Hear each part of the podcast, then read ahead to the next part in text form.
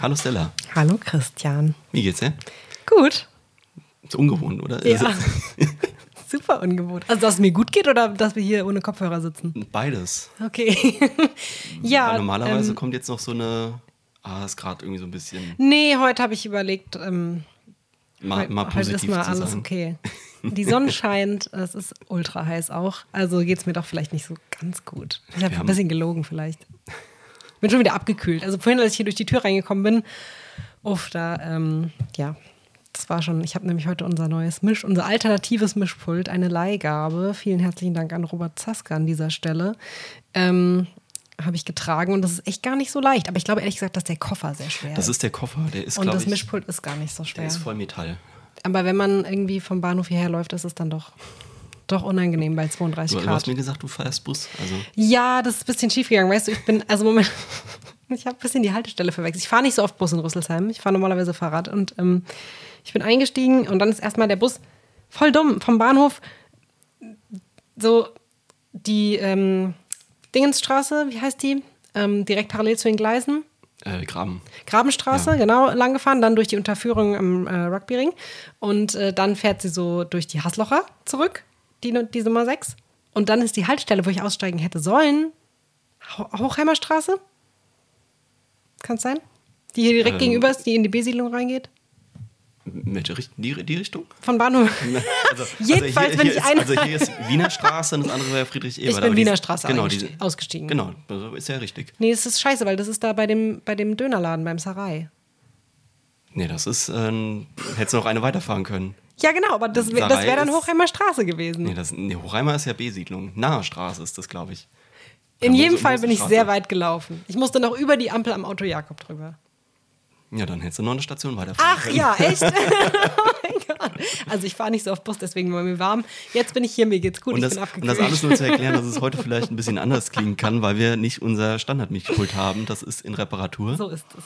Und ähm, was mir jetzt auch noch aufgefallen ist, ich habe ich, äh, Uhrzeit. Also ich müsste jetzt mich die ganze Zeit umdrehen, weil hinter mir der Ich Laptop guck, steht. ich guck hinter, Du ich guck hinter dich. Okay, Ich perfekt. weiß nicht mehr genau, wann wir angefangen haben. Ah, doch, ich sehe ja oben, wie lang es schon läuft. Genau. Okay, cool. Ähm, huah, alles klar. Bevor wir starten, hast du einen Tagesspruch rausgesucht. Ich habe einen Tagesspruch mitgebracht. Ähm, mal, ich, ich darf mal wieder. Ja. Ist mir auch mal aufgefallen. Äh, mein Tagesspruch heute ist: Steuern heißen Steuern, weil man damit steuern kann. Und der stammt von Gregor Gysi. Und äh, Steuern ist gerade so ein Thema, was mich gerade sehr wieder beschäftigt, oder wieder, was heißt wieder, zum allerersten Mal ein bisschen intensiver beschäftigt, weil ich jetzt seit Juli selbstständig bin und ich liebe alles daran. Ich Aha, habe wie, heute, heute wieder Post vom Finanzamt doesn't? gekriegt. Ich liebe alles. Können wir auch gleich nochmal drüber sprechen. Wir sind heute hier alle Selbstständig. in selbstständiger Ah, Funktion super, da, glaube ich. super. Größtenteils. Ja. Dann, ähm, Dann, starten wir äh, mal mit Intro, wir. was wir nicht hören, aber ihr. Ihr hört das Intro. Und dann stellen wir unseren Gast vor. So.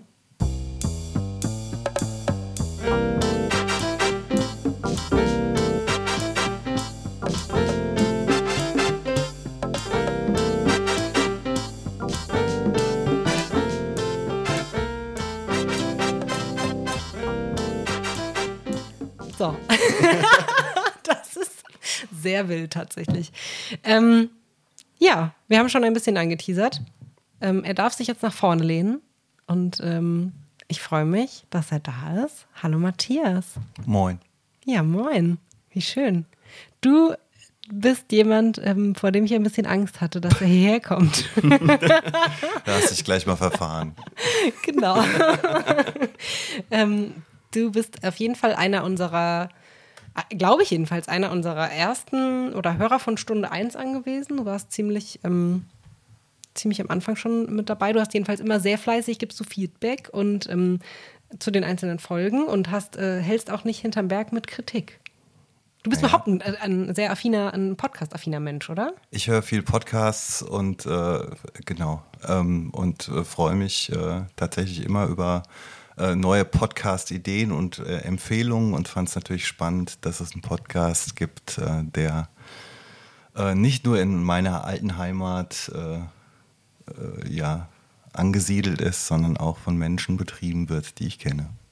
Das stimmt. Da dachte ich, äh, schreibe ich ab und zu mal, wenn, ich, wenn mir was auffällt, weil ihr habt ja auch dazu aufgerufen. Das klingt jetzt gerade so, als ob ich irgendwie, ne, so, äh, Nein, nein, der ist, Oberlehrer. äh, Nein, ich folgte dem Aufruf und dachte, konstruktive Kritik äh, kommt gut an. Das äh, klingt jetzt äh, negativ zu mir zurückgespielt. Etwas Nein, hart. nein, überhaupt nicht, überhaupt nicht. Ähm, ich finde, das klingt, ähm, alles, was du sagst, hat, hat Hand und Fuß auf jeden Fall.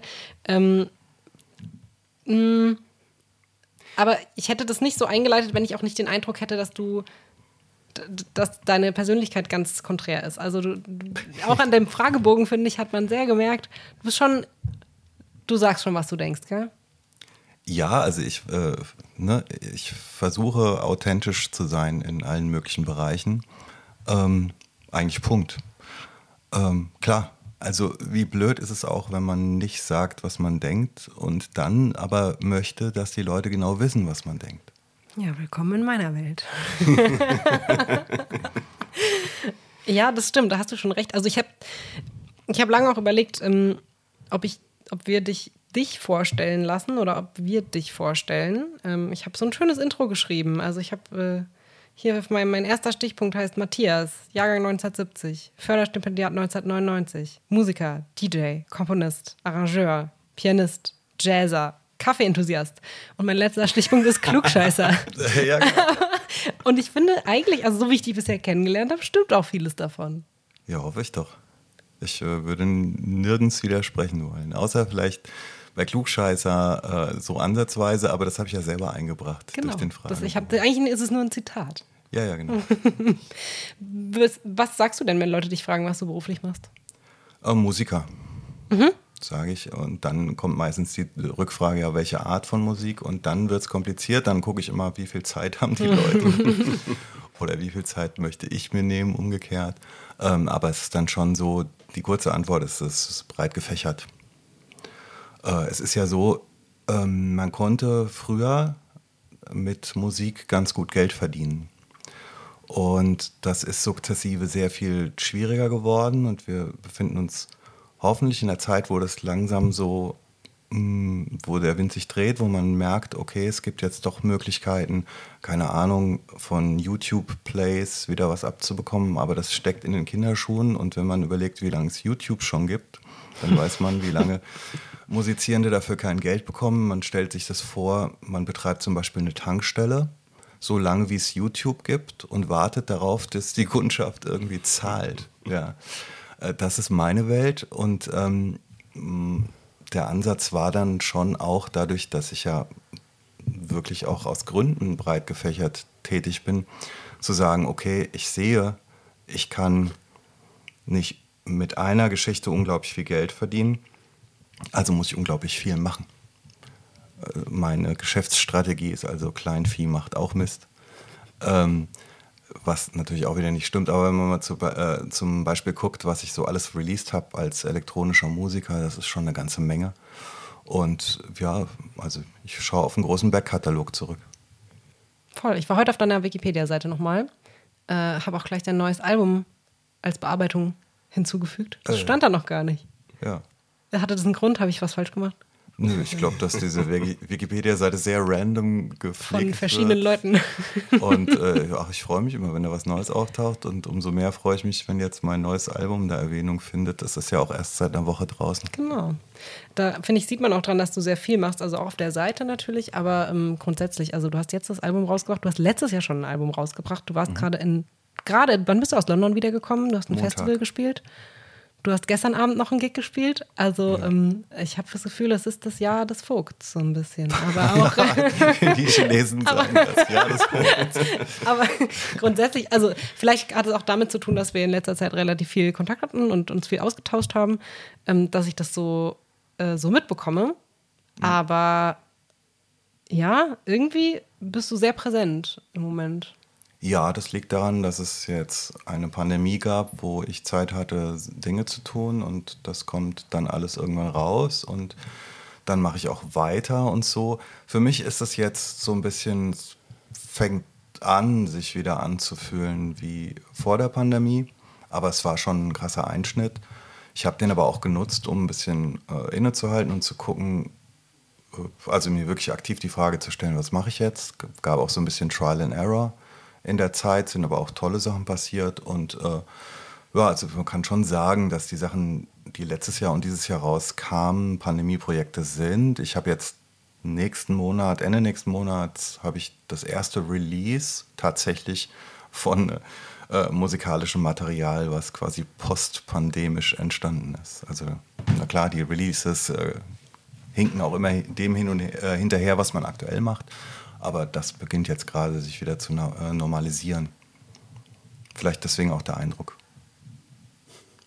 Ich bin jetzt gerade am Überlegen, äh, wenn ich jetzt an die letzte Folge mit Carmen zurückdenke, ich glaube, der häufigste Satz von mir war, ich muss noch mal ein bisschen weiter zurückgehen. ich hätte es eher gesagt, der häufigste Satz von dir ist, ich bin gerade am Überlegen. Ich bin gerade am Überlegen, ja, ja. Ich bin am Überlegen, wie ich jetzt gerade zurückgehe. Ähm, nee, ich fand es mit diesem, ähm, dieses, ja, YouTube und sonst, also YouTube erstmal spannend, weil das hatte ich tatsächlich auch noch mitgekriegt, weil ich selbst wahnsinnig gerne über YouTube Musik gehört habe. Da hatten wir lange Zeit, gerade in Deutschland, äh, dann das Problem, dass vieles nicht aufrufbar war, weil dann immer schön dieser GEMA-Hinweis gekommen ist. Dann gab es irgendwann, eine, glaube ich, eine Vereinbarung mit der GEMA, dass das dann doch wieder möglich ist. Und seitdem war das dann auch immer, dass äh, ja, man dann noch irgendwie Musik bei YouTube angemacht hat und dann lief es weiter. Da ist klar, wenn jetzt nicht die Künstlerinnen das selbst da hochgeladen haben, dass die äh, deutlich wenig davon haben. Ich bin jetzt persönlich zu Spotify übergegangen, was jetzt, glaube ich, aus Künstlerin-Sicht jetzt auch nicht so wahnsinnig äh, ist, wenn man da jetzt nicht hohe Klickzahlen oder sowas hat. Ähm, deswegen, ich finde es einfach interessant, einfach diese, einfach mal sich selbst irgendwie Gedanken zu machen, als jemand, der Musik irgendwie konsumiert. Ähm, was kommt überhaupt bei den Künstlerinnen an? Und wenn du jetzt erzählst, Kleinvieh macht auch Mist, ähm, ist das natürlich, wie soll man es ausdrücken, es ergibt sich ja daraus, es ist jetzt nicht so, dass du äh, ein Album raushauen kannst und davon mehrere Jahre von zerren kannst, oder? Ja, äh, genau. Und das hat sich unglaublich gewandelt. Also ich weiß, dass es früher, du hattest früher eine Nummer eins in Deutschland für ein paar Wochen in den Charts und hast dir da im wahrsten Sinne des Wortes ein Haus für gebaut. Und jetzt kommst du in die Charts und musst gucken, dass du irgendwie nach ein paar Monaten deine Pizza bezahlen kannst. Äh, es hat sich schon auch sehr stark gewandelt. Ist es nicht auch so, dass man in Charts mittlerweile auch unterteilt in Plattenverkäufe und äh, Download-Links oder Spotify-Klicks oder sowas? Ja, also, und dann ist ja natürlich auch die, äh, wieder die Frage, was machst du für ein, machst du überhaupt ein physisches Produkt mhm. heutzutage? Also mein neues Album, es hört sich immer so an, als ob man es in der Hand halten könnte, aber es ist kein physisches Produkt. Also es gibt es nicht als CD oder als LP oder so. Ähm, davor das Pianissimo-Album letztes Jahr, da ging es ums Thema Nachhaltigkeit und da haben wir äh, ein Doppel-Recycling-Vinyl gemacht aus äh, recycelten Materialien und haben da auch unglaublich viel Lehrgeld im wahrsten Sinne des, des Wortes bezahlt.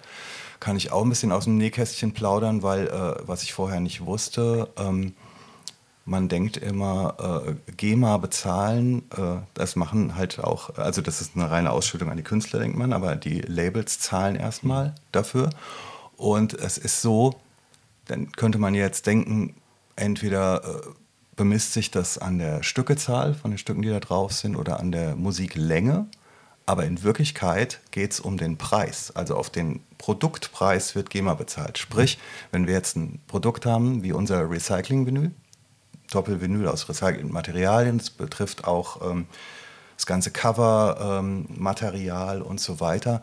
Wir haben äh, mehr Geld dafür gezahlt, weil wir nachhaltig arbeiten mussten und der Labelmacher dafür, dass er mehr Geld in die Hand genommen hatte, wurde quasi abgestraft und hat dafür mehr GEMA bezahlt, weil es geht um den Pro äh, Produktpreis, ähm, was absurd ist. Das heißt, äh, du machst irgendwie dir Gedanken um ein nachhaltiges Produkt und äh, zahlst quasi Strafe darauf. Das ist ja pervers. Ja. Und das muss man auch erstmal wieder einspielen, um dann als Künstler wieder das Geld dafür zurückzubekommen. Das äh, ist so, dass wir, äh, kann ich auch äh, offen sagen, ne, diese, dieses, äh, diese Vinylauflage, äh, wir kommen, ich glaube, wir haben 500 Stück gemacht und recoupen tun wir das Ganze nach sowas wie 460 oder so. Also groß Geld mit diesem Produkt verdienen wir nicht. Also ich finde, das, ähm, ich finde, das sind Sachen, über die man sich sehr selten Gedanken macht. Also dass nachhaltige Produk Produkte, ähm, sprich äh, nachhaltig hergestellte Kleidung, ähm, Bio-Lebensmittel und so weiter. Ich glaube, das hat mittlerweile fast jeder verstanden, dass das mehr Geld kostet und warum das mehr Geld kostet, ob das richtig ist oder dass das falsch ist, das, darüber kann man sicherlich lange diskutieren. Aber ich glaube, dass dieser Aspekt gerade im Musikbusiness ähm, noch sehr, sehr wenig Aufmerksamkeit ähm, erfährt. Und äh, von daher fand ich das, als das Album rauskam, sehr, sehr spannend, weil du dich ja nicht nur irgendwie in der Produktion ähm, mit dem Aspekt der Nachhaltigkeit logischerweise auseinandergesetzt hast, sondern auch musikalisch. Mhm. Ähm, wie ist es dazu gekommen?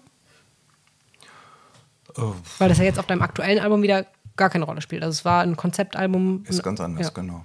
Das äh, Album, über das wir sprechen, also Pianissimo, ähm, das äh, bindet quasi Interviews, die ich gemacht habe mit Umweltaktivistinnen äh, in meine Musik ein. Und äh, wie es dazu gekommen ist, das äh, war letzten Endes über eine mögliche Live-Präsentation dieser ganzen Geschichte. Und es hatte lustigerweise mit dem Theater Rüsselsheim zu tun. Ähm, und zwar ähm, wollte ich eigentlich was Kleines machen, nämlich ein Piano-Album. Es ging darum, meine ursprüngliche Idee von dem Album war, warum begeistert mich eine bestimmte Art von Musik? Ich habe quasi versucht anal zu analysieren, warum ich manche Klaviermusik toller finde als andere und wie das mit meiner eigenen Musik korreliert. Ähm, und in der Zeit habe ich mich privat ganz, ganz viel äh, halt mit Klimaaktivismus äh, beschäftigt, war auch im Dannenröder Forst und so. Und ähm, als ich dann gehört habe, mein geplantes Konzert im Theater kann nicht auf der Hinterbühne stattfinden, weil die äh, einen Wasserschaden hat. Das Ganze wird ins große Haus gelegt. dachte ich so, okay, ich muss irgendwas machen, was diese Geschichte größer macht, weil es ja so klein gedacht. Und dann war ich in diesem Gedankenkonstrukt Klimaaktivismus drin. Dann dachte ich, okay, das kann ich äh, versuchen, damit einzuarbeiten, aber es muss irgendwie persönlich werden, indem es auch mit mir zu tun hat. Also es können nicht random Leute sein, sondern es muss auch, dann war meine Idee, Leute zu interviewen, die ich für ihren Einsatz bewundere, weil ich, weil die was machen, worauf ich zum Beispiel nicht verzichten würde oder weil ich es sehr konsequent finde, also zum Beispiel das Zero Waste Pärchen, was ich da interviewt habe, die haben ihren ganzen Monatsmüll in ein Einmachglas bekommen. Die haben nicht weniger Müll erzeugt, als in ein Einmachglas geht. Und das fand ich so komplett irre. Darüber wollte ich mehr wissen. Ein DJ-Kollege von mir ist dabei, der beschlossen hat, keine Flüge mehr zu machen. Fand ich irre, wollte ich mehr wissen und so weiter. Und ähm, die hatten alle, also nicht nur Freunde von mir, aber so ein bisschen Bubble. Und ähm, die hatten alle mit mir zu tun, also habe ich die quasi ins Boot geholt und dann noch eine visuelle Komponente dazugefügt über die Visuals. Die Visuals sind lustigerweise das Einzige, was ich jetzt beibehalten habe für das neue Projekt, weil der Sebastian Rieker, der das damals für Pianissimo gemacht hat, der ist jetzt auch bei der Live-Umsetzung vom neuen Album Tennis One mit dabei. Wie häufig machst du diese Live-Umsetzung? Also kann man sich das jetzt öfter anschauen? Kommst du damit nach Rüsselsheim? Ich komme damit nach Frankfurt am 7. September ins ONO 2. Und in Stuttgart spielen wir. Äh, und oh, ich arbeite gerade daran, dass das noch häufiger stattfinden kann, weil es äh, ist, ein, ist ein schönes Projekt und hat noch weiteren Rüsselsheim-Bezug, weil Johanna Klein äh, als Sängerin dabei ist, die auch hier aus dem Ort kommt. Aus dem IKS Jazz Kosmos yes. quasi. Genau. den wir jetzt hier auch schon öfter mal präsent hatten. Ähm, ja, ich muss mich gerade kurz mal sammeln. Du hast ich, aber direkt schon. Ich, ich, nee, ich habe jetzt voll und ganz auf dich gesetzt. Okay.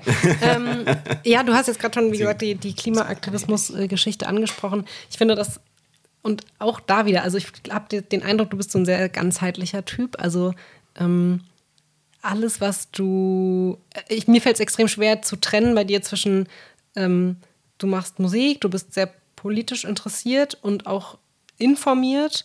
Ähm, du bist irgendwie auch sehr lokal verbunden noch nach wie vor, obwohl du in mhm. Frankfurt lebst. Ähm, und es ist alles sehr verbunden. Also auch aus deinen Antworten im Fragebogen zum Beispiel, finde ich, geht sehr stark hervor, dass du ähm, sehr haltungsstark bist und ähm, du betonst ein oder zweimal, wie was für ein nüchterner und rationaler Typ du bist. Aber ich finde, du bist schon sehr. Also man kann natürlich auch nüchtern sein und sich stark für ein Thema begeistern oder für ein Thema einbringen. Aber ähm, das finde ich sehr bewundernswert, dass du so einen sehr klaren und sehr deutlichen politischen Touch hast, sage ich das mal so. Danke, ich glaube, das ist eine Entwicklung. Ich glaube, ich war nicht immer so ähm, und aber äh, ja, habe schon auch daran gearbeitet. Und das hat auch mit dem Arbeiten an meinem künstlerischen Approach zu tun, weil äh, als Musiker bist du ja auch nicht gleich fertig. Du setzt dich nicht irgendwo hin und hast dein Konzept schon erarbeitet und bist am Start und so. Man, man sagt zum Beispiel, dass die Jazzmusiker, ähm, ich habe das ja studiert, ähm, dass sie sehr, sehr viel, äh, und das stimmt auch, dass sie sehr, sehr viel lernen müssen im Sinn von, es prasselt viel Information auf sie ein und dann bist du auch erstmal am Rezipieren von anderen Leuten. Ne? Du arbeitest das nach, was, also in meinem Fall an meinem Instrument, was berühmte Jazzpianisten gemacht haben. Lernst viel über das Great American Songbook, die Standards, die du spielst und so. Dann findet so ähnlich wie wenn du eine Führerscheinprüfung gemacht hast und danach erstmal richtig fahren lernst, weil du vorher quasi nur aufgesaugt hast und dann aber denkst so, okay, jetzt habe ich zwar den Führerschein, aber das, ich muss erstmal checken, wie das wirklich mhm. geht, ohne dass der Fahrlehrer neben mir sitzt. Ja. Ähm, so ist es auch beim Jazz, weil dann ja so ein geschmacksbildender Prozess erst stattfindet und der kann, das war in meinem Fall eben auch so, das, das zieht sich über Jahre hin bis ich dann mal an einen Punkt komme, wo ich denke, okay, was macht jetzt mich, meine Musik und meinen Sound aus? Ähm, und dann triffst du Entscheidungen, ähm, zum Beispiel auch in der Außenwirkung möchtest du jemand sein, der einen Charakter auf die Bühne bringt, der du selber nicht bist. Äh, bist du eine Kunstfigur und äh, bist du Clark Kent oder Superman oder bist du beides? Und äh, ich habe da auch viel ausprobiert. Ne? Ich bin auch verkleidet auf die Bühne gegangen und habe Musik gemacht, die nicht meine war, im Sinne von, äh, ich verkörper was ganz anderes und habe auch großen Spaß dabei gehabt. Aber äh, das war auf lange Sicht nicht mein Weg, sondern mein Weg auf lange Sicht ist eben dieses Suchen nach dem eigenen und aber auch, ne, weil ich ganz viel Material ja aufsauge und bearbeite. Ich bin irgendwo in diesem Spannungsfeld zwischen elektronischer Musik, Jazz und Pop, was ja auch drei unglaublich große Welten sind, die selber so, ein, so eine Skala haben. Und dann ist es auch so ein Kampf, ne? wo positioniere ich mich da oder wo finde ich mich wieder? Was sind so die... Ich wurde jetzt äh, am Wochenende in London gefragt, äh, sag mal drei Worte, die deine Musik beschreiben. fand ich richtig krass. Das fand ich echt eine Challenge. Aber Hast du was gesagt? Ja, ich habe gesagt, äh, Melancholie, Tiefe und das dritte fällt mir gerade nicht ein. ist auch cool. Aber es klang irgendwie sehr. Also ich war überrascht, wie schnell ich es beantwortet habe. Ähm, ich glaube, ja, wenn es so ein No-Brainer ist, ist es natürlich auch ganz von Vorteil. Ähm, aber genau das ist ja eben die Frage, was macht die Musik aus? Äh, und womit findet man sich wieder und was möchte man ausdrücken. Und man trifft ja auch immer wieder, ich mache das ja alles nicht alleine, trifft auf starke Charaktere, die wo ganz anders hinwollen oder anders an einem ziehen und wo, man sich dann auch zu behaupten hat und wo ich oft Momente hatte, wo ich neben Leuten saß, die ich unfassbar bewundere und denke so, okay, ich muss erst damit klarkommen, dass diese Person mit mir Musik machen will, ja, und äh, was trage ich jetzt dazu bei, was kann ich jetzt sagen im wahrsten Sinne des Wortes, weil es ja eine Kommunikation. Äh, und genau, das sich bewusst zu machen, das äh, hilft ganz enorm. Und ein eigener Wikipedia-Artikel. Also das ist. Den hat Johanna Klein aber auch, habe ich gesehen. Okay. Mhm. Da steht ganz interessant, ähm, wann sie geboren ist, um 1994. Da steht kein, kein richtiges Datum oder kein richtiges Jahr. Mhm. Ähm, Im, Im, hessischen Outback genau, geboren. Genau, Rüsselsheim steht dabei. Steht, steht dabei, genau. Ähm, also ähm, um, diese, um dieses Thema. Weil, genau, nee, weil äh, ich war jetzt vorhin bei diesem Nachhaltigkeit-Thema, ähm, habe ich gedacht, dass da jetzt noch angeknüpft wird, deswegen hatte ich mich zurückgehalten. Hm. Ähm, aber es trifft sich jetzt ganz gut ähm, zu dem, was du jetzt eben erzählt hast. Also dieses, ähm, es steht keine Kunstfigur auf der Bühne, sondern das bist du. Und es ist erfolgreich. Wikipedia-Artikel, der jetzt auch ergänzt worden ist mit dem neuen Album. Und äh, du bist unterwegs. Also das äh, war jetzt auch, du warst gestern in, in Frankfurt an der Hauptwache. Mhm. Äh, jetzt hast du London erzählt. Also du machst schon durch die Welt und es scheint ja auch so, dass, äh, ja, wie soll man sagen, da doch diverse Kontakte und auch irgendwie diverse Künstlerinnen dann auch auf dich zukommen, dass sie mit dir spielen möchten. Ist das mittlerweile, ich, ich, ich stelle es mir persönlich schwer vor, irgendwie du, du tourst durch die Welt, wirst angefragt, bist bei irgendwelchen äh, Konzerten, Festivals, ähm, ob man da irgendwie irgendwann mal ankommt oder dass es für sich realisiert, dass das jetzt so, das ist jetzt mein Leben und das, das wird jetzt super. Also ich glaube, du hast einfach mehr Erfahrung. Ich, äh, ich habe die Frage noch nicht ganz verstanden. Ich auch nicht. äh, bist du angekommen in dem, was du machst? Oder? Ja, ja, würde ich schon sagen, klar. Ich äh, habe mich ja, also wenn man anfängt, wie ich, sich aktiv damit auseinanderzusetzen, dann ist das ja vielleicht auch schon ein Zeichen dafür, dass, dass, dass da eine Grundlage da ist. Äh, klar mh, mm, ist das nie eine gerade Strecke. Also wie es, in Amerika gibt es so Straßen, da kannst du mhm. tagelang geradeaus fahren gefühlt. So hat sich das für, für mich nie dargestellt.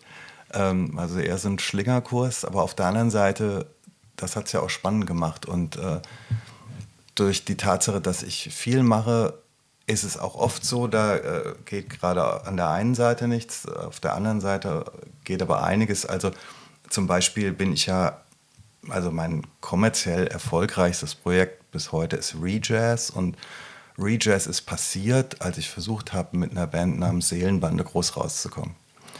Ähm, das heißt, du brauchst natürlich auch so ein bisschen die Flexibilität zu sagen, so, okay, ich wollte quasi A, aber B ist jetzt gerade so hart die Tür aufgegangen, da laufe ich jetzt durch. Ne?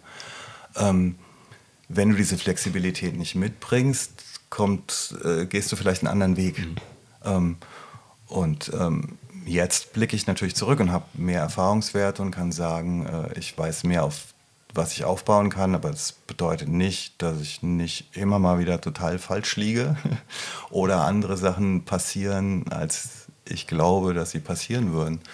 Äh, ich bin nur vielleicht besser geworden im Akzeptieren von, ja geil, das passiert jetzt und aber auch im, ich bin besser im Nein sagen geworden. Wenn mich Leute fragen, wo ich schon von Anfang an weiß, das ist jetzt vielleicht nicht die beste Idee, hätte ich vielleicht früher nicht gesagt, sondern ausprobiert. Und jetzt habe ich Erfahrungswerte gesammelt.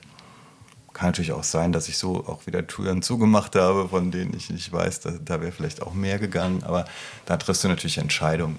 Also ich habe auch ganz viel, ne, in den letzten Jahren war ganz viel aussortieren und gucken, was willst du denn aktiv definitiv nicht machen. Auch Sachen, die mir vielleicht mehr Geld oder mehr Fame gebracht hätten, wo ich aber gesagt habe, nee, ich mache lieber das kleine Projekt, da steht Matthias Vogt drauf. Und das ist mein Ding. Und da will ich gerade dran forschen. Ja, das, also deine Frage ging, glaube ich, auch so ein bisschen in die, in die örtliche, räumliche Richtung. Unter anderem, das wäre jetzt der Bogen, den ich mhm. jetzt mir während dem geschlagen hätte. Ähm, Jetzt habe ich den Bogen vergessen. Aber ich habe den Bogen noch. Du hast den Bogen nicht Genau. Äh, wir fragen ja immer nach der zweitliebsten Stadt. Wir genau. assumen ja immer, dass die erstliebste natürlich Rüsselsheim ist, aber das war eine große Enttäuschung tatsächlich, deine Antwort darauf zu, zu lesen. Wir können mal spoilern. Die liebste Stadt ist Frankfurt, das ist deine Homebase, da wohnst du.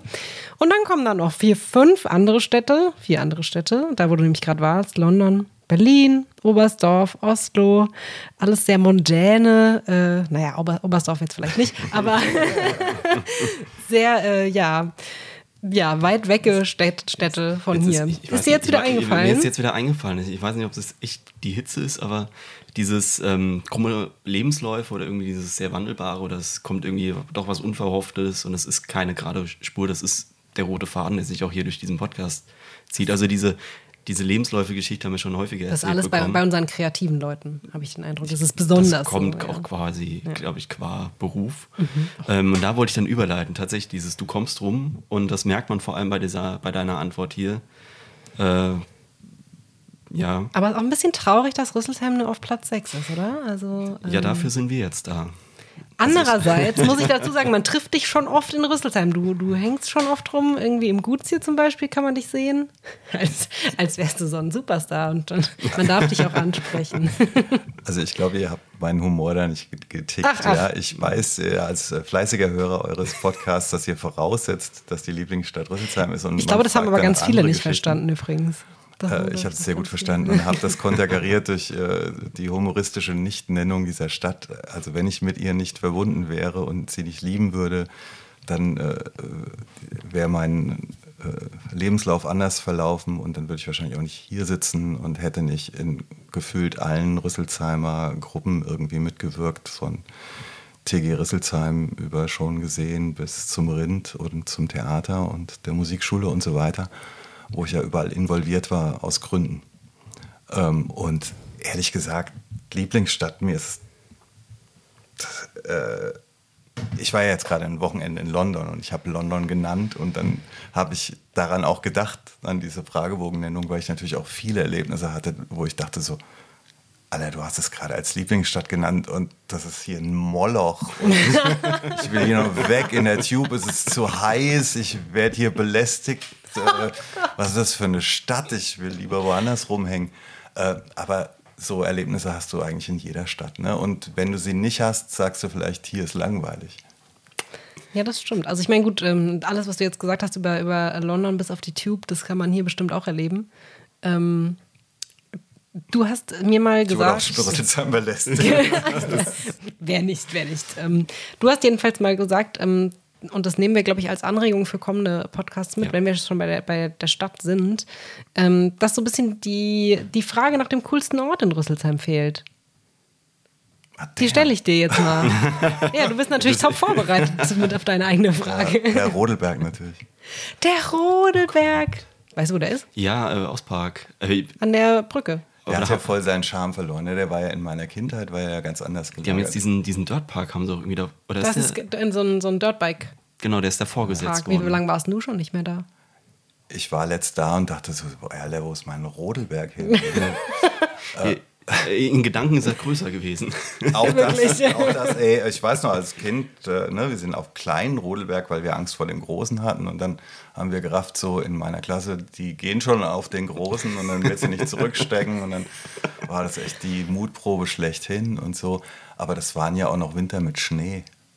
Das stimmt, ja, das ist ähm, vorbei. Also ich, ich kenne den Rodelberg, ich kenne auch diesen, äh, vom Waldbemüllchen aus dann diesen, diesen mhm. Fußweg nach oben. Äh, aber wir sind nie da hingegangen, um wirklich mal Schlitten zu fahren oder runter zu rodeln. Ich wir auch waren, nicht. Als Königstädterin ja. hat man da irgendwie keinen Bezug dazu gehabt. Aber auf dem Waldsee hinten an den Werkstätten für Behinderten, da ja. bin ich schon mal Schlittschuh gefahren. Und auf dem Waldschwimmbad auch schon. Aber das ist, das ist noch auch. nicht so unfassbar lang. Also, ah ja, ich als Kind in Königstädten am Hochhaus, Schlittschuh. Stimmt, ja. oh, da war ich auch mal drauf. Ja, ja da äh, ist alles noch so krass durchgefroren gewesen. Das war cool. Ja. Ach, früher. Die, die, die, die, Zeiten, dass die Seen so zufrieren, dass du auch mal drüber laufen ja. kannst. Vielleicht, diesen, vielleicht dieses Jahr, dieses Jahr ist ja sowieso alles wieder ein bisschen anders. Ja, und, ähm, ja schauen wir mal. Aber tatsächlich ja auch eine Urliste Rüsselforderung. Ich glaube, eins der ersten Plakate neben Mein Freund ist Raunheimer war eine Seilbahn, eine Forderung nach einer Seilbahn auf den Rodelberg. Fantastisch. Was ist aus der Liste Rüssel geworden? Wie lange hat die existiert? Warst du damit dabei? Ich war, ich habe die underground-mäßig supported. Nee, aber ich hatte tatsächlich auch, ich stand auch auf der Liste, ja. Also ich war eine, dabei. Ist das mhm. eine Bürgerinitiative oder eine, eine Wählergemeinschaft gewesen ähm, für die Anfang, Jüngeren, die hier zuhören? Ja, es war am Anfang ein Projekt eines Sozialkundelehrers äh, an der IKS, der äh, äh, quasi den Schülerinnen freigestellt hat, ein Projekt zu starten innerhalb seines Unterrichts. Und die haben gesagt, wir wollen wissen, wie das funktioniert mit einer Parteigründung. Und da kam das, da gab es noch nicht sowas wie die Partei oder die Piratenpartei und so. Also diese ganzen DIY-Parteien steckten entweder in den Kinderschuhen oder waren noch nicht vorhanden. Und die haben diese Liste Rüssel gegründet. Das waren Leute in, in der IKS im Jahrgang unter mir. Ähm, auch zum Teil äh, Freunde und Bekannte, Querverbindungen zur EGS Big Band und so weiter. Und ähm, die haben ja dann quasi sich wirklich aufstellen lassen, weil der Lehrer das einfach mit denen durchgezogen Wer hat. Wer war das denn? Äh, ich, wenn ich nicht mich gar nicht, ich will nichts Falsches sagen, ich kann mich nicht 100% erinnern. Äh, das soll jemand anderes erzählen, der Also, sich besser auskennt. Aufruf an unsere Leute, wer das war. Genau. Mein Vater könnte das wissen. ich habe einen Verdacht, wer das war, aber ich äh, erinnere mich nicht 100% und möchte nicht falsche Credits Okay, geben. okay. Äh, jedenfalls war das dann sofort ein, ein großer Erfolg im Sinne von, äh, haben nicht nur die 5%-Hürde übersprungen, sondern äh, waren quasi aus dem Nichts irgendwie eine politische Kraft hier in der Stadt und haben die Sache auf links gekrempelt und haben es auch zwei Legislaturperioden durchgezogen oder waren es sogar drei. Auch hier will ich nichts Falsches sagen. Auf jeden Fall bei der zweiten war es gleich so, die waren zweitstärkste politische Kraft, was bedeutet, du stellst den Bürgermeister und nicht den Oberbürgermeister, aber Liste Rüssel hat plötzlich als quasi äh, Schüler Force haben plötzlich äh, standen vor der Problematik mit, ich glaube, 9,5 Prozent damals. Äh, und damit waren sie stärker als Grüne und FDP, meine ich mich zu erinnern. Ähm, Ist ja unfassbar. Ist ja unfassbar. standen die dann plötzlich genau vor dieser Frage, so, äh, welchen, wer soll denn jetzt Bürgermeister werden? Und Dann, wurde- dann wurde es Werner Reben nicht. Ach, krass. Ja. Das ist nun wirklich kurios. Also, ich glaube, sehr viele haben die Liste Rüssel gar nicht mehr mitbekommen, aber ich erinnere mich noch an Wahlplakate. Da war auch so ein kleiner Elefant drauf, der sah ein bisschen aus wie ein Ottifant, oder? Ja, genau. Äh, man äh, begrüßte sich mit Törö innerhalb der Ich Liste. liebe, ich liebe alles daran. Ja. Rüsselsheim schon eine kuriose Stadt einfach. Ich denke gerade eher daran, ob, ob man vielleicht ein Revival von der Liste Rüssel, äh, Rüssel braucht. Das Ja, die haben sich ja dann quasi aufgeteilt in andere Genau, Fraktionen in der genau. Stadt. Ähm, da gibt es äh, nach wie vor äh, bekannte Menschen, die früher sehr Listrüssel aktiv waren, die immer noch in der Stadt aktiv sind und einfach, das war ja auch so, ne? es, es ging eigentlich um das Aktivsein mehr als, äh, also es war, obwohl es anfing quasi als eine konterkarierende und eine persiflierende äh, satirische Kraft, hat sich das sehr stark gewandelt und äh, ging in ein wirklich gestalterisches Ding über. Ähm, Gab es den Radwegebeauftragten äh, plötzlich. Und also es sind tolle Sachen angestoßen worden äh, durch die Liste Rüssel hier in der Stadt. Und äh, dann äh, hat sich das nach äh, der Auflösung, die ja auch nicht ganz aus heiterem Himmel kam, sondern sich eben so erklärt hat, dass das eine Geschichte war, die sich sehr stark und schnell gewandelt hat, hat sich das so als Wegscheide äh, irgendwie gezeigt. Ja, und dann wurde sich halt in anderen Fraktionen weiter beteiligt. Ich finde das super interessant, weil ich das Gefühl habe, du hast das aus einer sehr beobachtenden Pers Per- Perspektive so ein bisschen ähm, mitbekommen und überhaupt hast du ja, glaube ich, einen sehr, guten, einen sehr guten Überblick, wie sich die Stadt generell so entwickelt hat. Weil ich glaube, so eine gestalterische Force gab es schon echt lang nicht mehr hier. Also du als, als Musiker oder als Kunstschaffender, der der Stadt immer irgendwie sehr zugewandt oder verbunden war und auch hier vor Ort äh, gewirkt hat, wenn du zurückguckst und jetzt auf heute guckst, wie, wie nimmst du die Stadt wahr? Also für uns als Kulturschaffende, das ist, glaube ich, ziemlich interessant. Also ich finde, wie gesagt, also äh, ich wäre nicht hier, wenn ich nicht lokalpatriotisch wäre auf eine Art. Ähm, finde, Rüsselsheim bietet viel, viel mehr Möglichkeiten, als der Stadt zugeschrieben wird. Ähm, das geht von der Tatsache, dass es hier ein Förderstipendium gibt äh, für äh, Künstlerinnen, äh, dass es hier einen Kulturpreis gibt, also dass es wirklich Würdigungen gibt äh, für kulturelles Schaffen, bis hin äh, dazu, dass es wirklich auch tolle Orte gibt, ähm, wo man äh, seine Kunst auf die Bühne bringen kann. Ich habe das eigentlich von Anfang an sehr dankbar miterlebt. Ich, meinen ersten Bandauftritt hatte ich im Jugendhaus Berliner Viertel, dann im Jugendhaus Dicker Busch, weiß ich auch noch und so. Und dann hat man irgendwie das äh, freie Kulturcafé und das Rind für sich entdeckt. Und Das hatte, heutige Haslocher Brauhaus, wie wir gelernt haben, ne? Das freie Kunst und Kultur das ging dann, das, genau, das begann dort äh, und dann wollte äh, die Stadt das relativ schnell da raus aus Alt-Hasloch haben, weil äh, ein äh, konservatives Viertel und ein null konservatives Projekt aus Leuten, die äh, sehr stark äh, rebellisch gefärbt waren.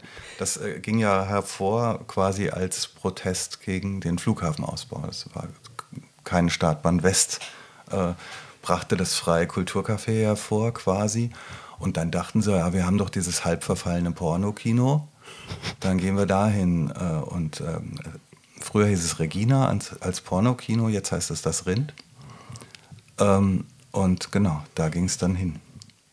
Du übernimmst heute hier die Rolle des Historikers auf jeden Fall. Christian muss gar nichts nee, mehr sagen. Es tut mir ein bisschen leid. Ich kann aber du? so ein bisschen Singer einfließen lassen. ähm, vom Regina gab es, oder es gibt wohl eine, eine alte Leuchtreklame, die auf, noch auf dem Dachboden im Rind liegt. Sensationell. Und äh, Flo hat nämlich auch schon überlegt, oder hat, ich habe mit Flo mal drüber gesprochen, er meinte auch, die, ich glaube, meine Regina, bis auf das D sind ja alle Buchstaben da dass man das so irgendwie wieder, wieder installieren könnte. Also diese Leuchtreklame ist noch da, aber ich glaube, diese, diese Assoziation mit dem, mit dem Kino. Also ich glaube, das wissen ich, ganz viele nicht. Was viele auch nicht wissen, das war nicht das einzige Porno-Kino ja. in Residenzheim, es gab noch das City-Kino. Wo? Wo, wo, wo waren diese der, Kinos? Der, dieser Wurstheimer. Genau, dieser Wurstkalle. Vorne das, in, der, in, der Haupt-, in der Marktstraße. Genau. Aber da siehst du es tatsächlich auch noch, wenn du in den Laden reingehst, weil du hast dann diesen. Noch ich so war eine, da noch nie so ein, drin, aus Gründen. Also du hast so einen schmalen Eingangsbereich, wo dann wahrscheinlich auch die Kasse nebengegangen ist, dann gehst du so eine Treppe hoch und dann hast du nochmal einen Gang nach hinten. Also du hast nochmal so diese Empore, die du irgendwie äh, überwinden musstest. Warum gab es hier so viele Pornokinos und warum gibt es heute Das Absurde daran war, es gab City 1 und City 2 und ich habe zum Beispiel meinen ersten Kinofilm ever, frei ab 6 damals, äh, dort gesehen, ne, weil das eine wurde als Porno-Kino betrieben, das andere als reguläres. Und dann sind halt Leute rechts und Leute links abgebogen. Schande! ja, ja. Das war damals normal. Und dann kamen halt die Videotheken und dann war irgendwie das. Da war das aber auch schon rum. so schambehaftet, dass man dann in die verbotene Abteilung gegangen ist. Also da, durch, durch, diesen Perlenkettenvorhang, genau, was da genau. meistens war. Dann, genau. Ja. ist eigentlich hier, Bring Back the Porno-Kino. Ja, es hat. Äh, ja, die einen sagen so. Man könnte es sehr weit drehen, also irgendwie als Kulturpflege oder sowas verkaufen. Wow. Oder einfach nur so als Experience. Ich meine, im Rind werden ja auch gerade wieder Filme gezeigt. ja. Hm.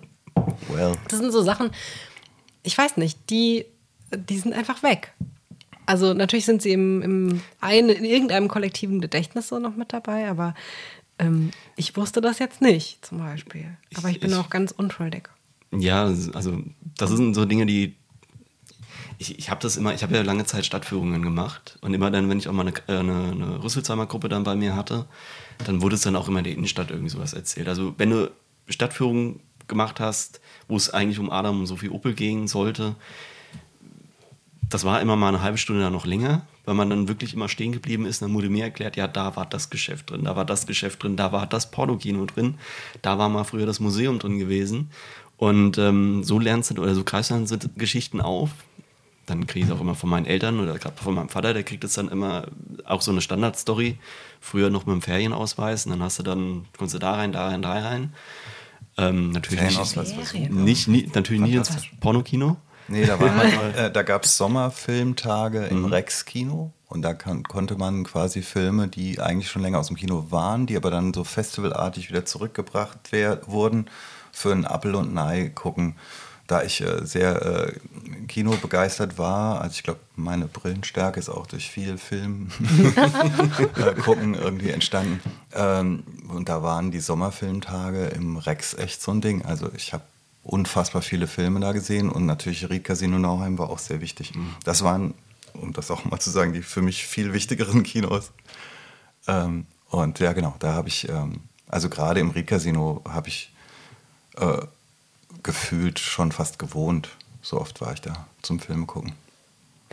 Ich finde, man merkt, dass ähm, du und deine Eltern und generell, also dass es Personen gibt, wo man merkt, dass sie hier aufgewachsen sind.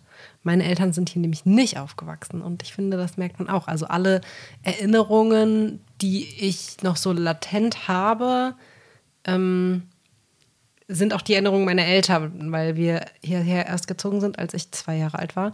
Und ähm, entsprechend gibt es natürlich auch Sachen, an die ich mich aktiv nicht erinnere. Aber ähm, Ja, gut, obwohl das stimmt nicht. Meine Mutter hat im Spitzweg gewohnt und mein Papa hat hier auch irgendwie nochmal gewohnt in der Hans-Thomas-Straße oder so. Ähm, aber also, ich habe das Gefühl, irgendwie fehlt mir da was. Also irgendwie habe ich so eine Lücke. Vielleicht, also meine Eltern hören ja auch den Podcast. Sehr löblich. Vielleicht äh, kriege ich hier richtig auf den, auf den Deckel jetzt, wenn das live, live geht dann. Ähm, aber irgendwie so diese ganzen Ferienausweis, what the fuck? Ich, ich glaube, vielleicht bringt es was, wenn wir jetzt einfach wirklich so dieses Buzzword äh, Ferienausweis reinwerfen. Weil eine andere Geschichte, die mein Vater noch dazu erzählt, ist immer dann, du konntest ja damit ja auch ähm, kostenlos mit dem Bus fahren. Und ähm, der hat das dann nochmal so gemacht, auch mit seinen Brüdern, dass sie dann äh, nach Bauschheim zur Massa, Massa. später Real, jetzt Globus. Äh, und da konntest du dir dann äh, Pommes holen, in der, richtig schön in der Tüte. Mit, wenn du nachgefragt hast, hast du nochmal so einen Schlag Jägersoße oder sowas draufgekriegt. Und das hast du dann auf der Rückfahrt wieder gegessen und dann bist du ins Schwimmbad, bist ins Kino oder ähnliches. Also, Ja, Schwimmbad war auch frei, meine ich. ja. also ich, Es ich klingt find- alles sehr nostalgisch romantisch. Also wir reden, so. äh, um das mal klar zu sagen, wir reden von den 70er Jahren des vergangenen Jahrhunderts. Wo der, wo der Opel ähm, immer mal heimlich einen Geldkoffer vor der Stadtkasse hat stehen lassen und dann wurde halt ein Schwimmbad gebaut. Alter, das sind. Also bis, aber mit, bis Mitte 80 gab es das auf jeden Fall. Sicher? Und dann weiß ich nicht ganz genau, wann es auslief. Ich finde es besonders ähm, kurios, dass du, wenn du davon erzählst, dass es sich immer anhört, als wärst du dabei gewesen. Ich krieg's ja sehr häufig und sehr lebhaft erzählt. Ja, okay, gut, das erklärt das natürlich. Meine Eltern hören den Podcast auch übrigens, also hier an der Stelle. Hallo Papa. Hallo Mama. Genau.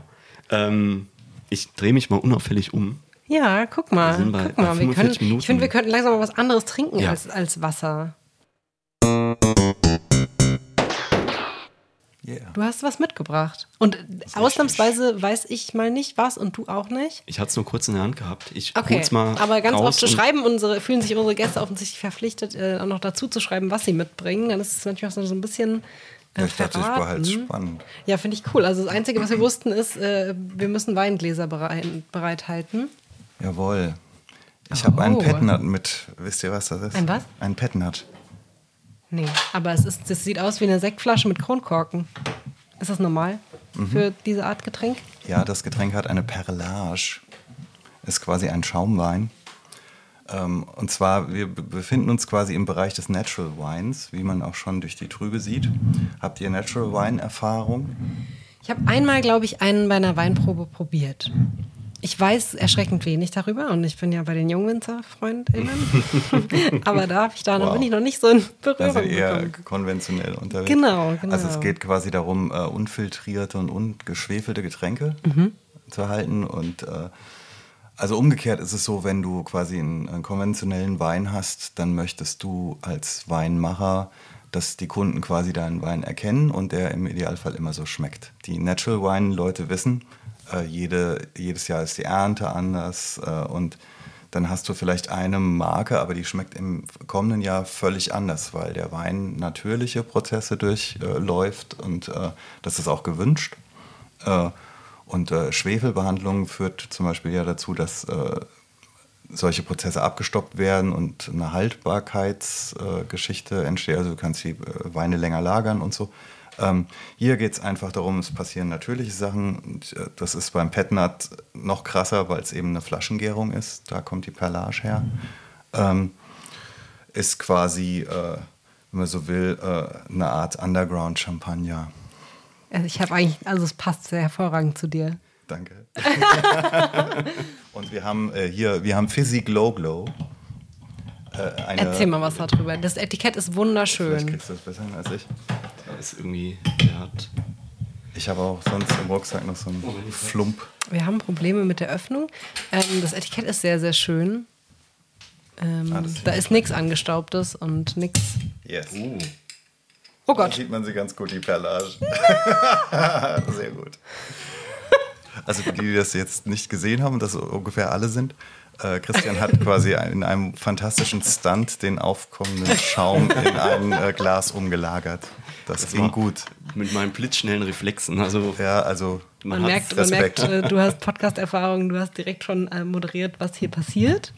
Ähm, ja, ich habe neulich mal es geschafft, tatsächlich in eine deiner, vielen Dank, äh, empfohlenen Folgen reinzuhören, Matthias, ähm, von Piratensender Powerplay. Yay. Ähm, sehr spannend. Ich, aber ich habe, äh, glaube ich, jetzt in, der, in, der, in einer der letzten Folgen schon erzählt, dass es mir sehr, sehr schwer fällt, die Konzentration zu halten. Ja, das ist ja auch ein Podcast, der wirklich kein easy listening ist, sondern wo es ans Eingemachte geht und die äh, befleißigen sich auch einer wissenschaftlichen Sprache zum Teil. Also ich habe da auch schon, auch, aber. ich habe da auch schon Wörter nachgeguckt im Synonymlexikon. Oh, wirklich? Krass. Aber jetzt muss ich ja mal kurz, bevor wir hier anstoßen, noch mal kurz dazu sagen: Hier steht ein Satz in deinem Fragebogen, den muss ich mal vorlesen. Ähm, da geht es darum, dass wir gefragt haben, was für irrationale Ängste unsere Gäste haben. Und ähm, Christian, ähm, nee, Matthias, ich habe noch gar nichts getrunken. Was ist denn los? Ich habe hab gerade Krach Jetzt gemacht. ist das mein Bruder. Das stimmt auch. Da hat Matthias ähm, geschrieben, ähm, er ist sehr nüchtern und rational und hat kaum irrationale Ängste. Ähm, aber dann hast du geschrieben, allerdings habe ich die rationale Angst, dass das Irrationale in Form des Postfaktischen und der Wissenschaftsfeindlichkeit überhand nimmt. Was, Das den Satz musste ich wirklich. den musste ich wirklich zweimal lesen, den Satz, weil ähm, ich nicht so damit gerechnet habe. Das sind schon, also irrational, das kennt man ja noch, aber postfaktisch ist, glaube ich, sowas. Ich weiß, was es ist, aber es ist was, worüber man trotzdem irgendwie stolz ist. Die- Dieser Satz Es war mal- irgendwie in meinem Kopf Es sehr. war mal Wort des Jahres, glaube ich. Wirklich? Postfakt, oder das war mal in der Auswahl. Ja, es war sehr im Ich bin nur Gespräch. über die Jugendwörter informiert, nicht über die, die Wörter Digga. des Jahres. Ja. Digga. Genau. Ja. Ähm, So ist das. Ähm, dann wir, wir probieren wir das mal, oder? dann können wir Gibt es hier irgendein Ritu- Ritual oder sowas? Muss man was Besonderes mit dem machen? Oder ist es Ja, ab, ab dem Moment des Einsteigen?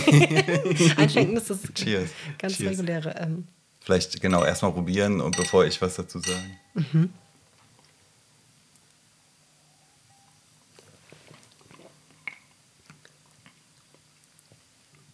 Moment mal.